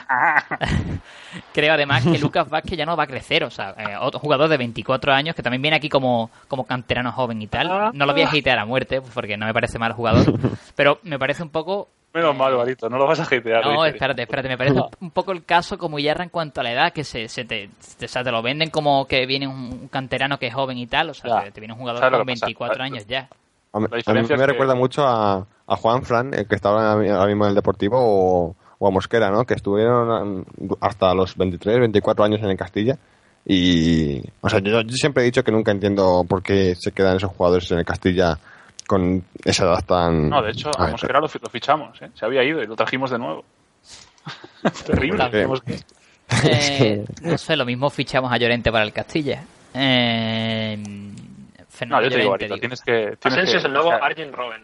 tienes que respetar un poco más a No, Lucas que, Vázquez. que Lucas te Vázquez digo- me parece digo- un buen jugador. Te digo, fiel oyente de la pizarra, que lo sepas. ¿eh? Lo, lo siento, Lucas.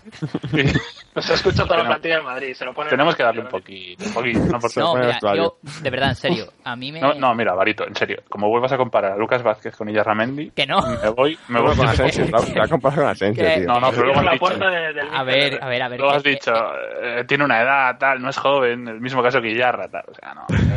Quiero decir, Hombre, que comparamos a Idarra con, yo qué sé, con a Tomás ver, Pina que- o, que o Tevi. no es nivel, No, o sea, que Tomás yo, Pina es mucho mejor. yo creo que Lucas Vázquez sí que te va a aportar cosas al Madrid, cosa que Yarramendi no. Por lo menos para Ah. mí, ¿eh? Ah, vale. Ya, ya, ya, Mm. ya. Dentro de eso, dentro de eso, yo el rol de, de, de Lucas Vázquez, yo lo, lo cubro perfectamente con Asensio, que creo que tiene mm, más cositas de crack y que eh, yo creo que va a crecer mucho más jugando 20, 30 partidos con el Madrid que, que, que- que otros tantos con el Betis o con el, o con el Villarreal o con el equipo que sea. Porque yo- que también en- en- el factor de entrenar con Bale, Cristiano, Kroos, Modric. Claro, ¿no? Y, y que el talento, mucho que, porque que el talento crece más con cuando se junta con talento. O sea, por Claro, ejemplo, GC, Todos yo, los días con ellos, tío. yo, yo creo que GC eh, en el Villarreal, con todo respeto hacia el Villarreal, no hubiera dado el nivel que te dio antes de la lesión si su- ¿Sabes? Si se hubiera ido cedido al, al Villarreal, como digo, ¿no? O otro equipo. O sea, yo creo que el nivel que llega a dar GC es porque juega al, lado de gente como Benzema, como Cristiano, como Isco, como, como Bale, eh, Xavi Alonso, eh, Modric. O es que recuerdo, por ejemplo, asistencias que, que le da Di María, donde a lo mejor en, en el Villarreal o en el Betis no hay un jugador que le dé ese, ese tipo de asistencia, ¿no? O ese balón, ese desplazamiento en largo tremendo de Xavi Alonso en el Bernabéu en Copa contra el Español. Que, que, que controla G6 y mete gol. ¿no? Yo creo que eso Pero- en, en otro equipo no, no, no lo puede hacer. Y yo creo que al Real Madrid le interesa mucho más crear un proyecto de crack para el Real Madrid con Marco Asensio Sí. que, que hacer progresar un poquito más a Lucas Vázquez. Para mí. Te digo, Barito, Barito. Sí. Te digo, Es que- y con Odegaard también, pero es que se va a ir cedido. Ya, claro, no, no, sí, sí, sí. Yo ya dije cuál es mi opinión. O sea, yo, yo, yo pienso que, que esos jugadores, al final lo que necesita el Real Madrid es convertirlos en crack para el Real Madrid. Que no, la gente decía, es que al final te puede pasar como con Canales. Sea, pues si no da el nivel, chico, pues nada, pues se tendrá que ir porque esto es el Real Madrid y es así. O sea, cuando tú decides irte al Real Madrid, estás arriesgando. Y si, si te va bien, pues vas a ser un crack mundial. Y si te va mal, pues pues tendrás que irte a la Real Sociedad, por ejemplo, ¿no? A jugar Con ahí canales, con, con, con Granero, canales lo grave, lo con- grave sería con que aquí no, no, no, no, no tuviese minutos y demás y que luego se fuese a la Real y la partiese, pero no, no, no la está partiendo. Exactamente, eso es lo que También quiero por Canales además no fue nada yo recuerdo que no fue para nada una mala operación o sea me refiero perdimos el Bueno, se intentó, o sea, el chaval Hombre. la primera temporada jugó bastante. Claro, fue al Eh, Madrid, jugó, no dio el nivel Sí, o no eh, se sostuvo. 4,5 pues nada. costó, además. O sea, 4,5 millones de euros y, y creo que se le vendió al Valencia por... por Vale, yo, no sé. yo he de decir que estoy se- convencido, Se, cedió dos años y luego se le vendió por 7,5. O sea, es que al final ganas dinero. estoy convencido que si Canales llega con Ancelotti, eh, rinde más que con Mourinho. Sí, por su característica de juego, dice. Sí. Sí, seguramente. Bueno, pero, pero como ha dicho Galán, o sea, al final llega la Real y tampoco es que, que la, la Sí, sí, sí, que es un buen jugador, sin duda, pero mm, tampoco la está rompiendo, ¿no? O sea, yo mm, tampoco mm, le- le- no sé, pero, no sé, Tampoco es top pienso que 5 de la Real, Claro, es que yo pienso que al final eso es, es el fútbol, ¿no? Eso es... Sí, o sea, es un poco acelerar el proceso ya. Claro, cuando el Real Madrid ficha a estos jóvenes, arriesga el Real Madrid fichando promesas, pero también arriesga la promesa yéndose al Real Madrid. Acordaos de Muniain, lo que se hablaba de que podía fichar por, por Madrid o Barça. Cuando Sí, tenía claro. 17 años, que parecía. Bueno, yo, para mí con 17 años era mejor que hoy día. No, por ejemplo, mira. Barán, por ejemplo, viene de, de- viene de un equipo que, que desciende a segunda divis- división Sí. francesa y, y en cuanto, y en cuanto empieza a jugar en el Real Madrid da el nivel. O sea, que tú lo ves jugar con 19 años porque la- la- no se acuerda la gente de que Barán lleva aquí desde los 18, 19 años creo, si no me equivoco. Y, y, y, joder, Sí, sí. es que se le ve que, que tiene categoría para jugar en el Real Madrid, que juega en el Real Madrid y da el nivel desde el primer momento. ¿Por qué? Porque así son los jugadores que van para estrellas. ¿Y qué es lo que va a ser Varane? O sea, el mejor central del mundo o de los mejores centrales del mundo sin ninguna duda, si no lo es ya. Y, y eso, esto- y eso es el Madrid, o sea, es que, que no es que va a quemar al joven. Sí. Pues, bueno, es que si, si, si no da el nivel, no es que se queme, es que se tendrá que ir de Real Madrid, punto.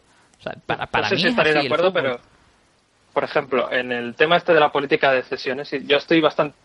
eh, creo que Florentino y Haas en este tema lo hacen bastante bien, lo de las cesiones. Creo que se buscan equipos decentes y, y creo que se hacen bien. Pero, por ejemplo, eh, ya eh, esto no es un tema del Madrid, sino un tema global del fútbol. Muy pocos jugadores, por ejemplo, si cogemos a los 10 mejores jugadores del mundo que tengáis en mente, muy pocos jugadores de esos se han ido cedidos y han vuelto y lo han petado. Muy pocos. O sea, te puede servir en algunos casos, por ejemplo, caso Carvajal, yo creo que le ayudó notablemente y viene aquí y se consagra de titular dos temporadas y esta temporada va a luchar. Pero, por ejemplo, como dice Barito, yo creo que en jugadores eh, a lo mejor con puro talento, no sé cómo decirlo, más talentosos que, que otra cosa, eh, con más calidad técnica y tal, eh, a lo mejor no, no les puede, no les viene tan bien. O sea, yo, por ejemplo, el caso de Eulofeu tengo, eh, tenemos todos una referencia muy clara. O sea, el chaval se va eh, y Stey lo sabe muy bien porque sigue mucho, bueno, todos, pero eh, lo hablaba con Stey en la temporada que sucedió. De Eulofeu jugaba de, de suplente de, de dos, tres, tres- de dos o tres jugadores en, el Everton. Y, cuando se va al Sevilla, también es para jugar de suplente. Y al final se pierde. Claro, sea que yo estoy seguro de que Deulofeu en el Barcelona hubiera crecido muchísimo más que, que con tanta cesión. O sea, estoy segurísimo. Sí, sí. Por- el propio Barán, por ejemplo, ¿no? Me dice Maca que, que lo que está explicando Maca me parece, me parece correcto. O sea, que está diciendo que... O sea, vale, lo- Es justo lo que, lo que os dije yo en la última pizarra, con otras palabras que no, Sí, a lo- mejor no, no, no, no, lo, expliqué tan bien. lo voy a leer para que los oyentes que no están en el chat también lo, lo, lo sepan. Dice Maca, eh, pero Lucas no viene a progresar, Álvaro viene a dar rotación, Marco tiene que progresar para no venir a ser una rotación sino un, un primera espada. Qué bien Vale. explicado, por favor. Y yo estoy de acuerdo en eso, lo que dice, y puedo estar de acuerdo, pero también es lo que yo digo. O sea, yo creo que Gese, por ejemplo, o el propio Barán, eh, con los minutos en el Real Madrid, demostrando a la calidad que tienen, se ganan que se les considere primera espada. O sea, el Real Oh. Madrid este año apuesta por Gese, por lo que le vio antes de la lesión, en vez de irse de cabeza, por ejemplo, a por Marcos Roy, que O era si una opción que estaba ahí. Marcelo y Marcelo Higuaín, por ejemplo. Exactamente. Y, y, y con Barán igual. O sea, el Real Madrid no se plantea fichar un central mientras que mientras que esté Barán. ¿Por qué? Porque porque porque Barán es el eh, eh, eh, o sea, es de los mejores centrales del mundo y lo ha demostrado jugando aquí desde el principio. Que el primer año y medio pues no no tuvo esa ese protagonismo que tuvo después. Pues claro, normal, o sea, vino con 18 años, es lógico que, que, que tarde un poco en adaptarse, pero desde el primer momento se le veía que, que era un jugador diferente y es a lo que yo me refiero. Yo por lo menos lo considero así. Yo creo que estos jugadores que son talento crecen mucho más rodeado- rodeados de talento que, que, que en, otro equipo donde se le va a obligar, se le va a, obligar a, a pelear y eh, etcétera. Por lo menos esa es mi opinión. Y bueno, para cerrar un poco este tema, os quería preguntar, eh, se habla muchísimo de, la figura del nueve rematador, de Fernando Llorente, etcétera. Mm, os quería preguntar por qué os parecería una posible llegada de, del delantero de, la Juve. Rápido porque vamos con Yo te contesto rápido. Si viene a cambio de otro jugador del ataque nuestro, no estoy de acuerdo.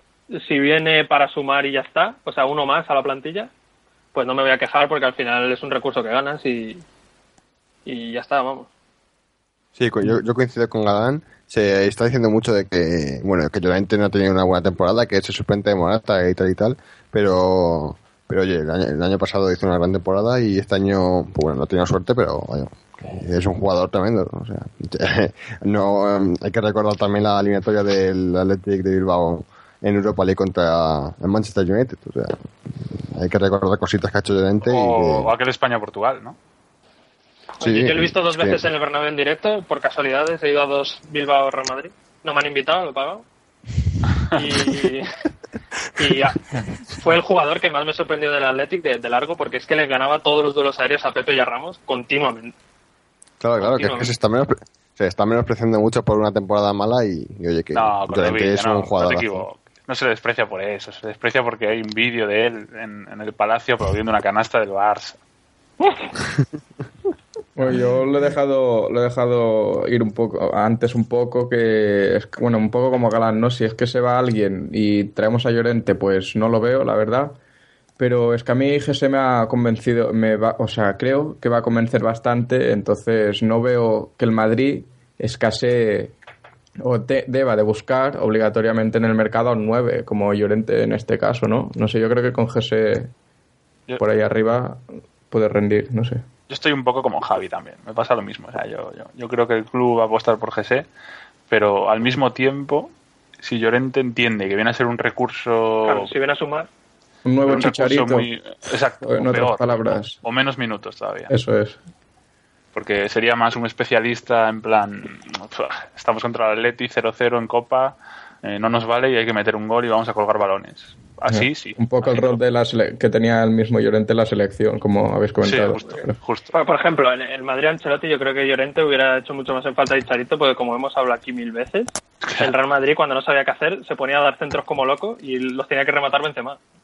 Al final la gente quiere traer a como un recurso residual de plantilla que va a jugar menos de 500 minutos de rematador y en el banquillo te queda Ibra, ¿no? O sea, para traerte a alguien así tienes que traerte a un Llorente, a alguien así, ¿no? La gente no, entiende. Para, cerrar, que ya se nos va el tiempo, ¿no? Eh, tengo que decir que el Seco sale por 20 millones. Sí, sí, sí. Sí, sí, sí, lo he visto. Bueno, ¿A dónde? Sí, sí, Pues al Madrid seguro que no. Eh, vamos con las preguntas de los oyentes ya, que, por desgracia. que se nos hace tarde. Eh, Mi sección favorita. Bueno, mi, mi, última, mi, opinión sobre Llorente, que no lo ha dicho. Yo creo que como recurso eh, es algo que el, equipo hoy no tiene, pero que yo no sé si ese recurso que se le veía a Llorente en 2010, 2011, 2012, lo es hoy en, a, 2015. Es lo que no sé. Y de ahí mis dudas. Sobre todo si se tiene que ir alguien, seguro que no.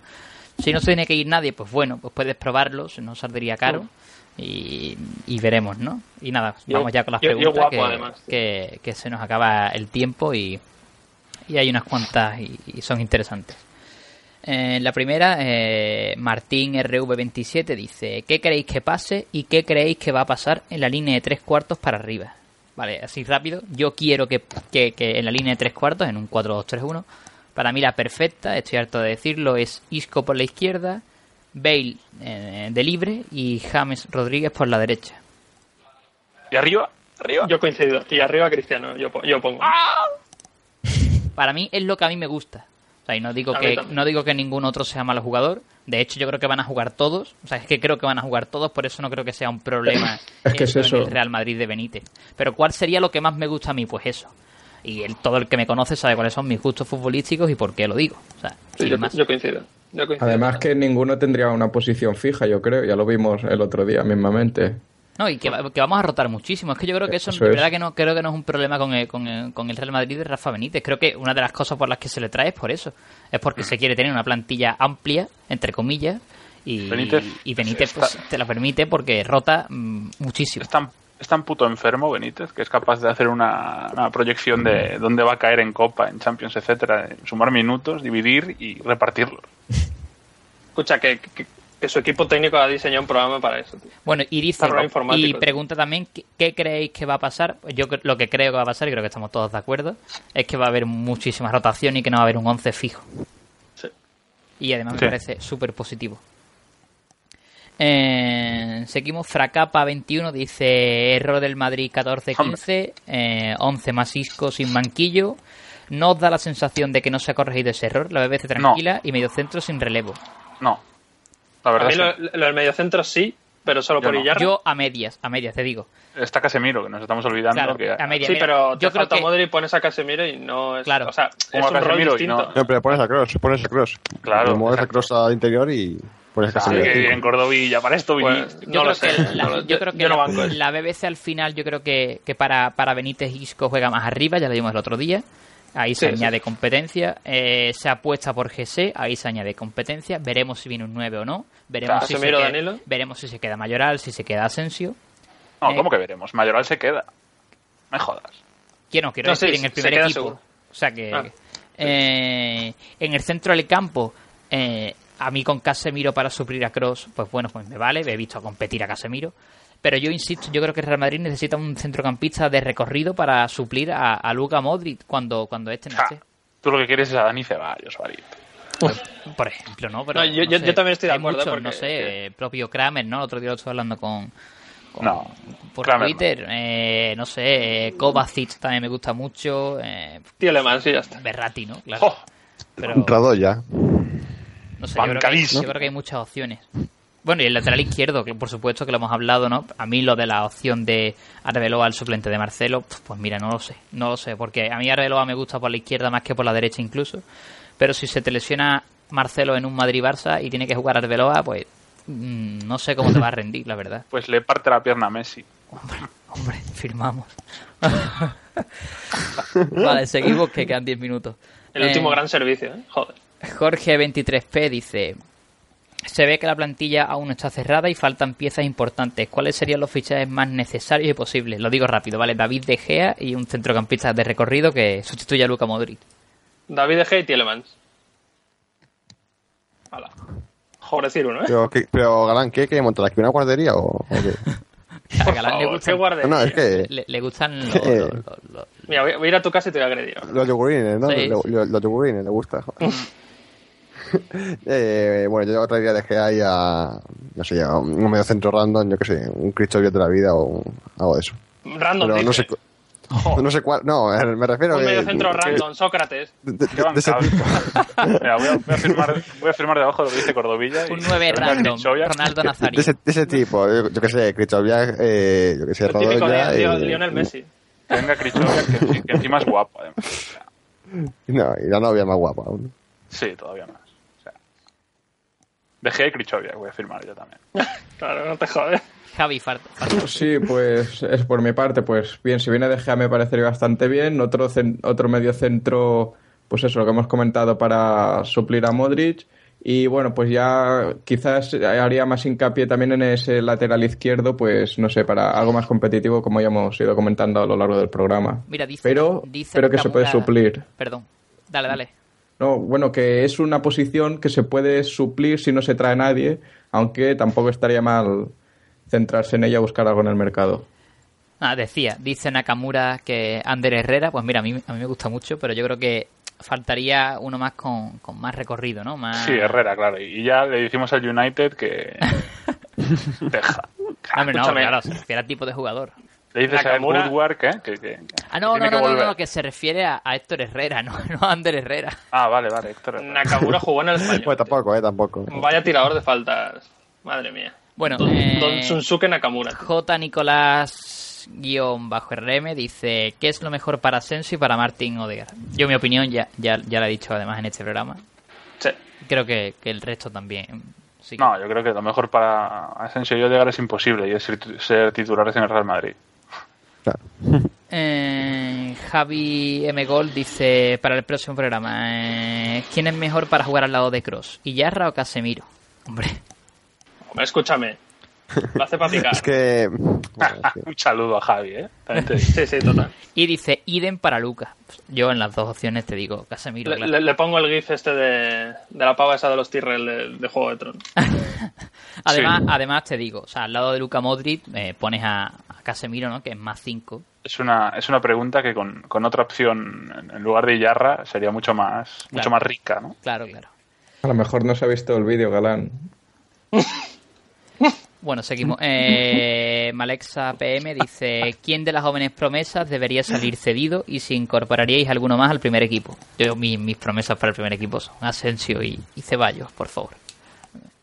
Martín Odegaard, ¿no? bueno, yo, Hombre, claro, Odegaard Yo creo ya- Y Mayoral, A mí, yo creo a mí que se lo de refiere Mayoral a- me da un poquito más igual, pero... por favor. O sea, me Yo- gusta, me pero gusta, creo- pero mm, creo que la- con, con los delanteros que tenemos arriba... Le Yo, quita el eh, puesto a Benzema en tres días. Yo a Odegaard lo, ce- lo cedería a un equipo que juegue Europa, no sé, se me ocurre el Southampton, por ejemplo. ¿eh? Sí, claro. O el para Pescara. luego ir salir el puesto. no. Yo, eh, yo- creo que se refiere con jóvenes promesas a Asensio, Odegaard y Mayoral. Y, y para mí Asensio se debería de quedar en primer equipo porque, bueno, a ver, es que hablamos de opinión, ¿no? Y yo si fuese Benítez le pondría más Asensio que a Lucas Vázquez. Y mm, Odegaard debería salir cedido y Mayoral debería quedarse en primer equipo también como, como suplente Benzema. Bueno, seguimos, quedan cinco minutitos. Oscar Rodríguez dice, ¿qué opinan de que se queden Iyarra y Lucas Silva en la plantilla? Bueno, Lucas Silva yo creo que se va, se va cedido. Mm. Y Yarramendi parece que el Liverpool eh, ofrece 20-25 millones por él. Qué venta- mazo me suena eso, me suena No, no, no, pues, pues lo dicen los de Liverpool Eco. Sí, y suelen ser fiables si no me equivoco. No me lo creo. Hombre, si, si, si pagan 56 millones por Benteke, ¿qué no pagarán por tío? Bueno, Cordovilla, qué bien ibas esta noche y la has ido a pifiar justo al final, metiéndote con. No, oye, con que a Christian a mí Benteke me gusta, Ah, ¿eh? A mí Benteke me gusta, pero No, me broma. parecen- además me gusta más que Lukaku, pero oye, oye que son 13 goles en Liga y 56 Sí, millones. sí. Podemos hablar de la mentirita de Lukaku algún día, ¿eh? Eh, Bueno, hombre, y ya es venta clara, ¿no? Para mí, y de verdad, no es por ser hater de él, porque yo creo que él fuera también, de, ¿eh? fuera del, no, no, no, en serio, es que me cae bien, o sea, a mí, a mí él como, No, sí. como persona Es una, me cae bien. será una bellísima persona y tiene incluso un bar, creo, en Madrid. Tiene un bar de tapas. No, pero, en serio, que yo creo que él en el Real Ma- eh, fuera del Real Madrid rendiría más. Sí, sí, sí. O sea, es, que es lo que me Pero pasa con él. O sea, es que yo creo que él fuera del Madrid jugaría mejor de lo que lo hace aquí. O sea, yo creo que ¿Habéis aquí visto el ejercicio de, de la estaca, tío? Como, como, como- seguro como le pasaría como a Carlos Diogo, ¿no? Que se fue del Madrid y rindió muy bien en el Zaragoza. O sea, Bueno, última, Típica pelea con, con Don Luis Fabiano, ¿eh? últimas dos preguntas que quedan cuatro minutos. Dice Apoyo Bale, un abrazo a nuestro amigo Apoyo Bale. Dice, ¿no os parece un suicidio la continuidad de Yarra? Sí. de ser así, ¿a quién ficharéis como sustituto de, de Luca? Ah, Eh, Yo iba a decir que suba Guza antes que a que Dice Yarra. que no a. Bueno, dice MV, que supongo que es Marco Berratti, PP, que es Paul Pogba, o AV, que ahora no caigo en quién es AV. Arturo Vidal. Arturo Vidal, cierto. O sea, creo que es sin contar a esos tres.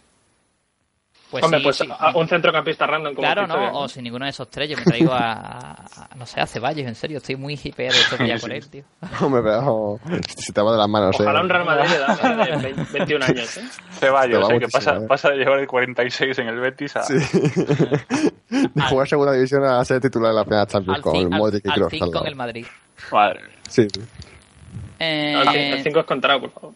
Dice la última pregunta ya, Carlengues MB, dice aquí escuchando la pizarra, ¿qué opináis de, de Asensio y lo que pueda ofrecer al Madrid esta temporada? ¿O pensáis que saldrá cedido?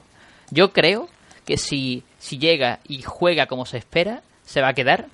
Y yo de él espero, o sea, que sea determinante. O sea, lo que ha sido en la selección sub-19, ¿no? Que, que aparece siempre eh, para, para lo que he dicho, ¿no? Para, ser- para ser determinante, ¿no? Es que me repito, pero es que yo creo que es lo que es. O sea, es el típico jugador crack que, te- que, que es que, que- que te gana un partido. O sea, ya sea dando una asistencia, eh, marcándote un gol. eh, para mí es eso. Yo creo que. Y es que yo creo que eso es lo que, lo, que se paga caro en el fútbol. Y si está aquí, no se puede dejar escapar. Hombre, yo no le voy a pedir que decida partidos con.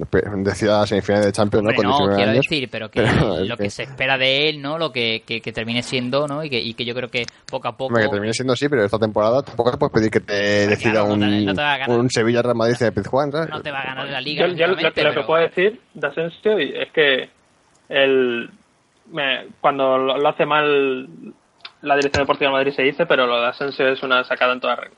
Ah, te- había, había, que verle en segunda Un porque minuto tampoco estaba siendo súper titular. 50 Y, segundos, Esa te la comes, ¿eh, Galán? ¿Eh? Te la comes. un minuto Porque no la voy a 45, así que vamos a ir cortando ya porque se nos... Espera, Barito, yo tengo, tengo que decirlo, 21 de, julio, eh, yo de Marcos Asensio espero que gane el Balón de Oro. Hombre. El, el, el, el Arjen Robben de Mallorca, tío. Había que decir. Bueno, eh, nos despedimos ya. Volvemos el lunes que viene. Recordad, lunes a las 11 de la noche en Capital Deportes Radio. La pizarra de Benítez. Muchísimas gracias por estar ahí en esta segunda temporada. Muchas gracias al equipo. Eh, encantado de volver a tener a Javi López. Encantado con el estreno de, de Rafa. Eh, Así que nada, un abrazo y hasta el lunes. A Madrid, hijos de puta.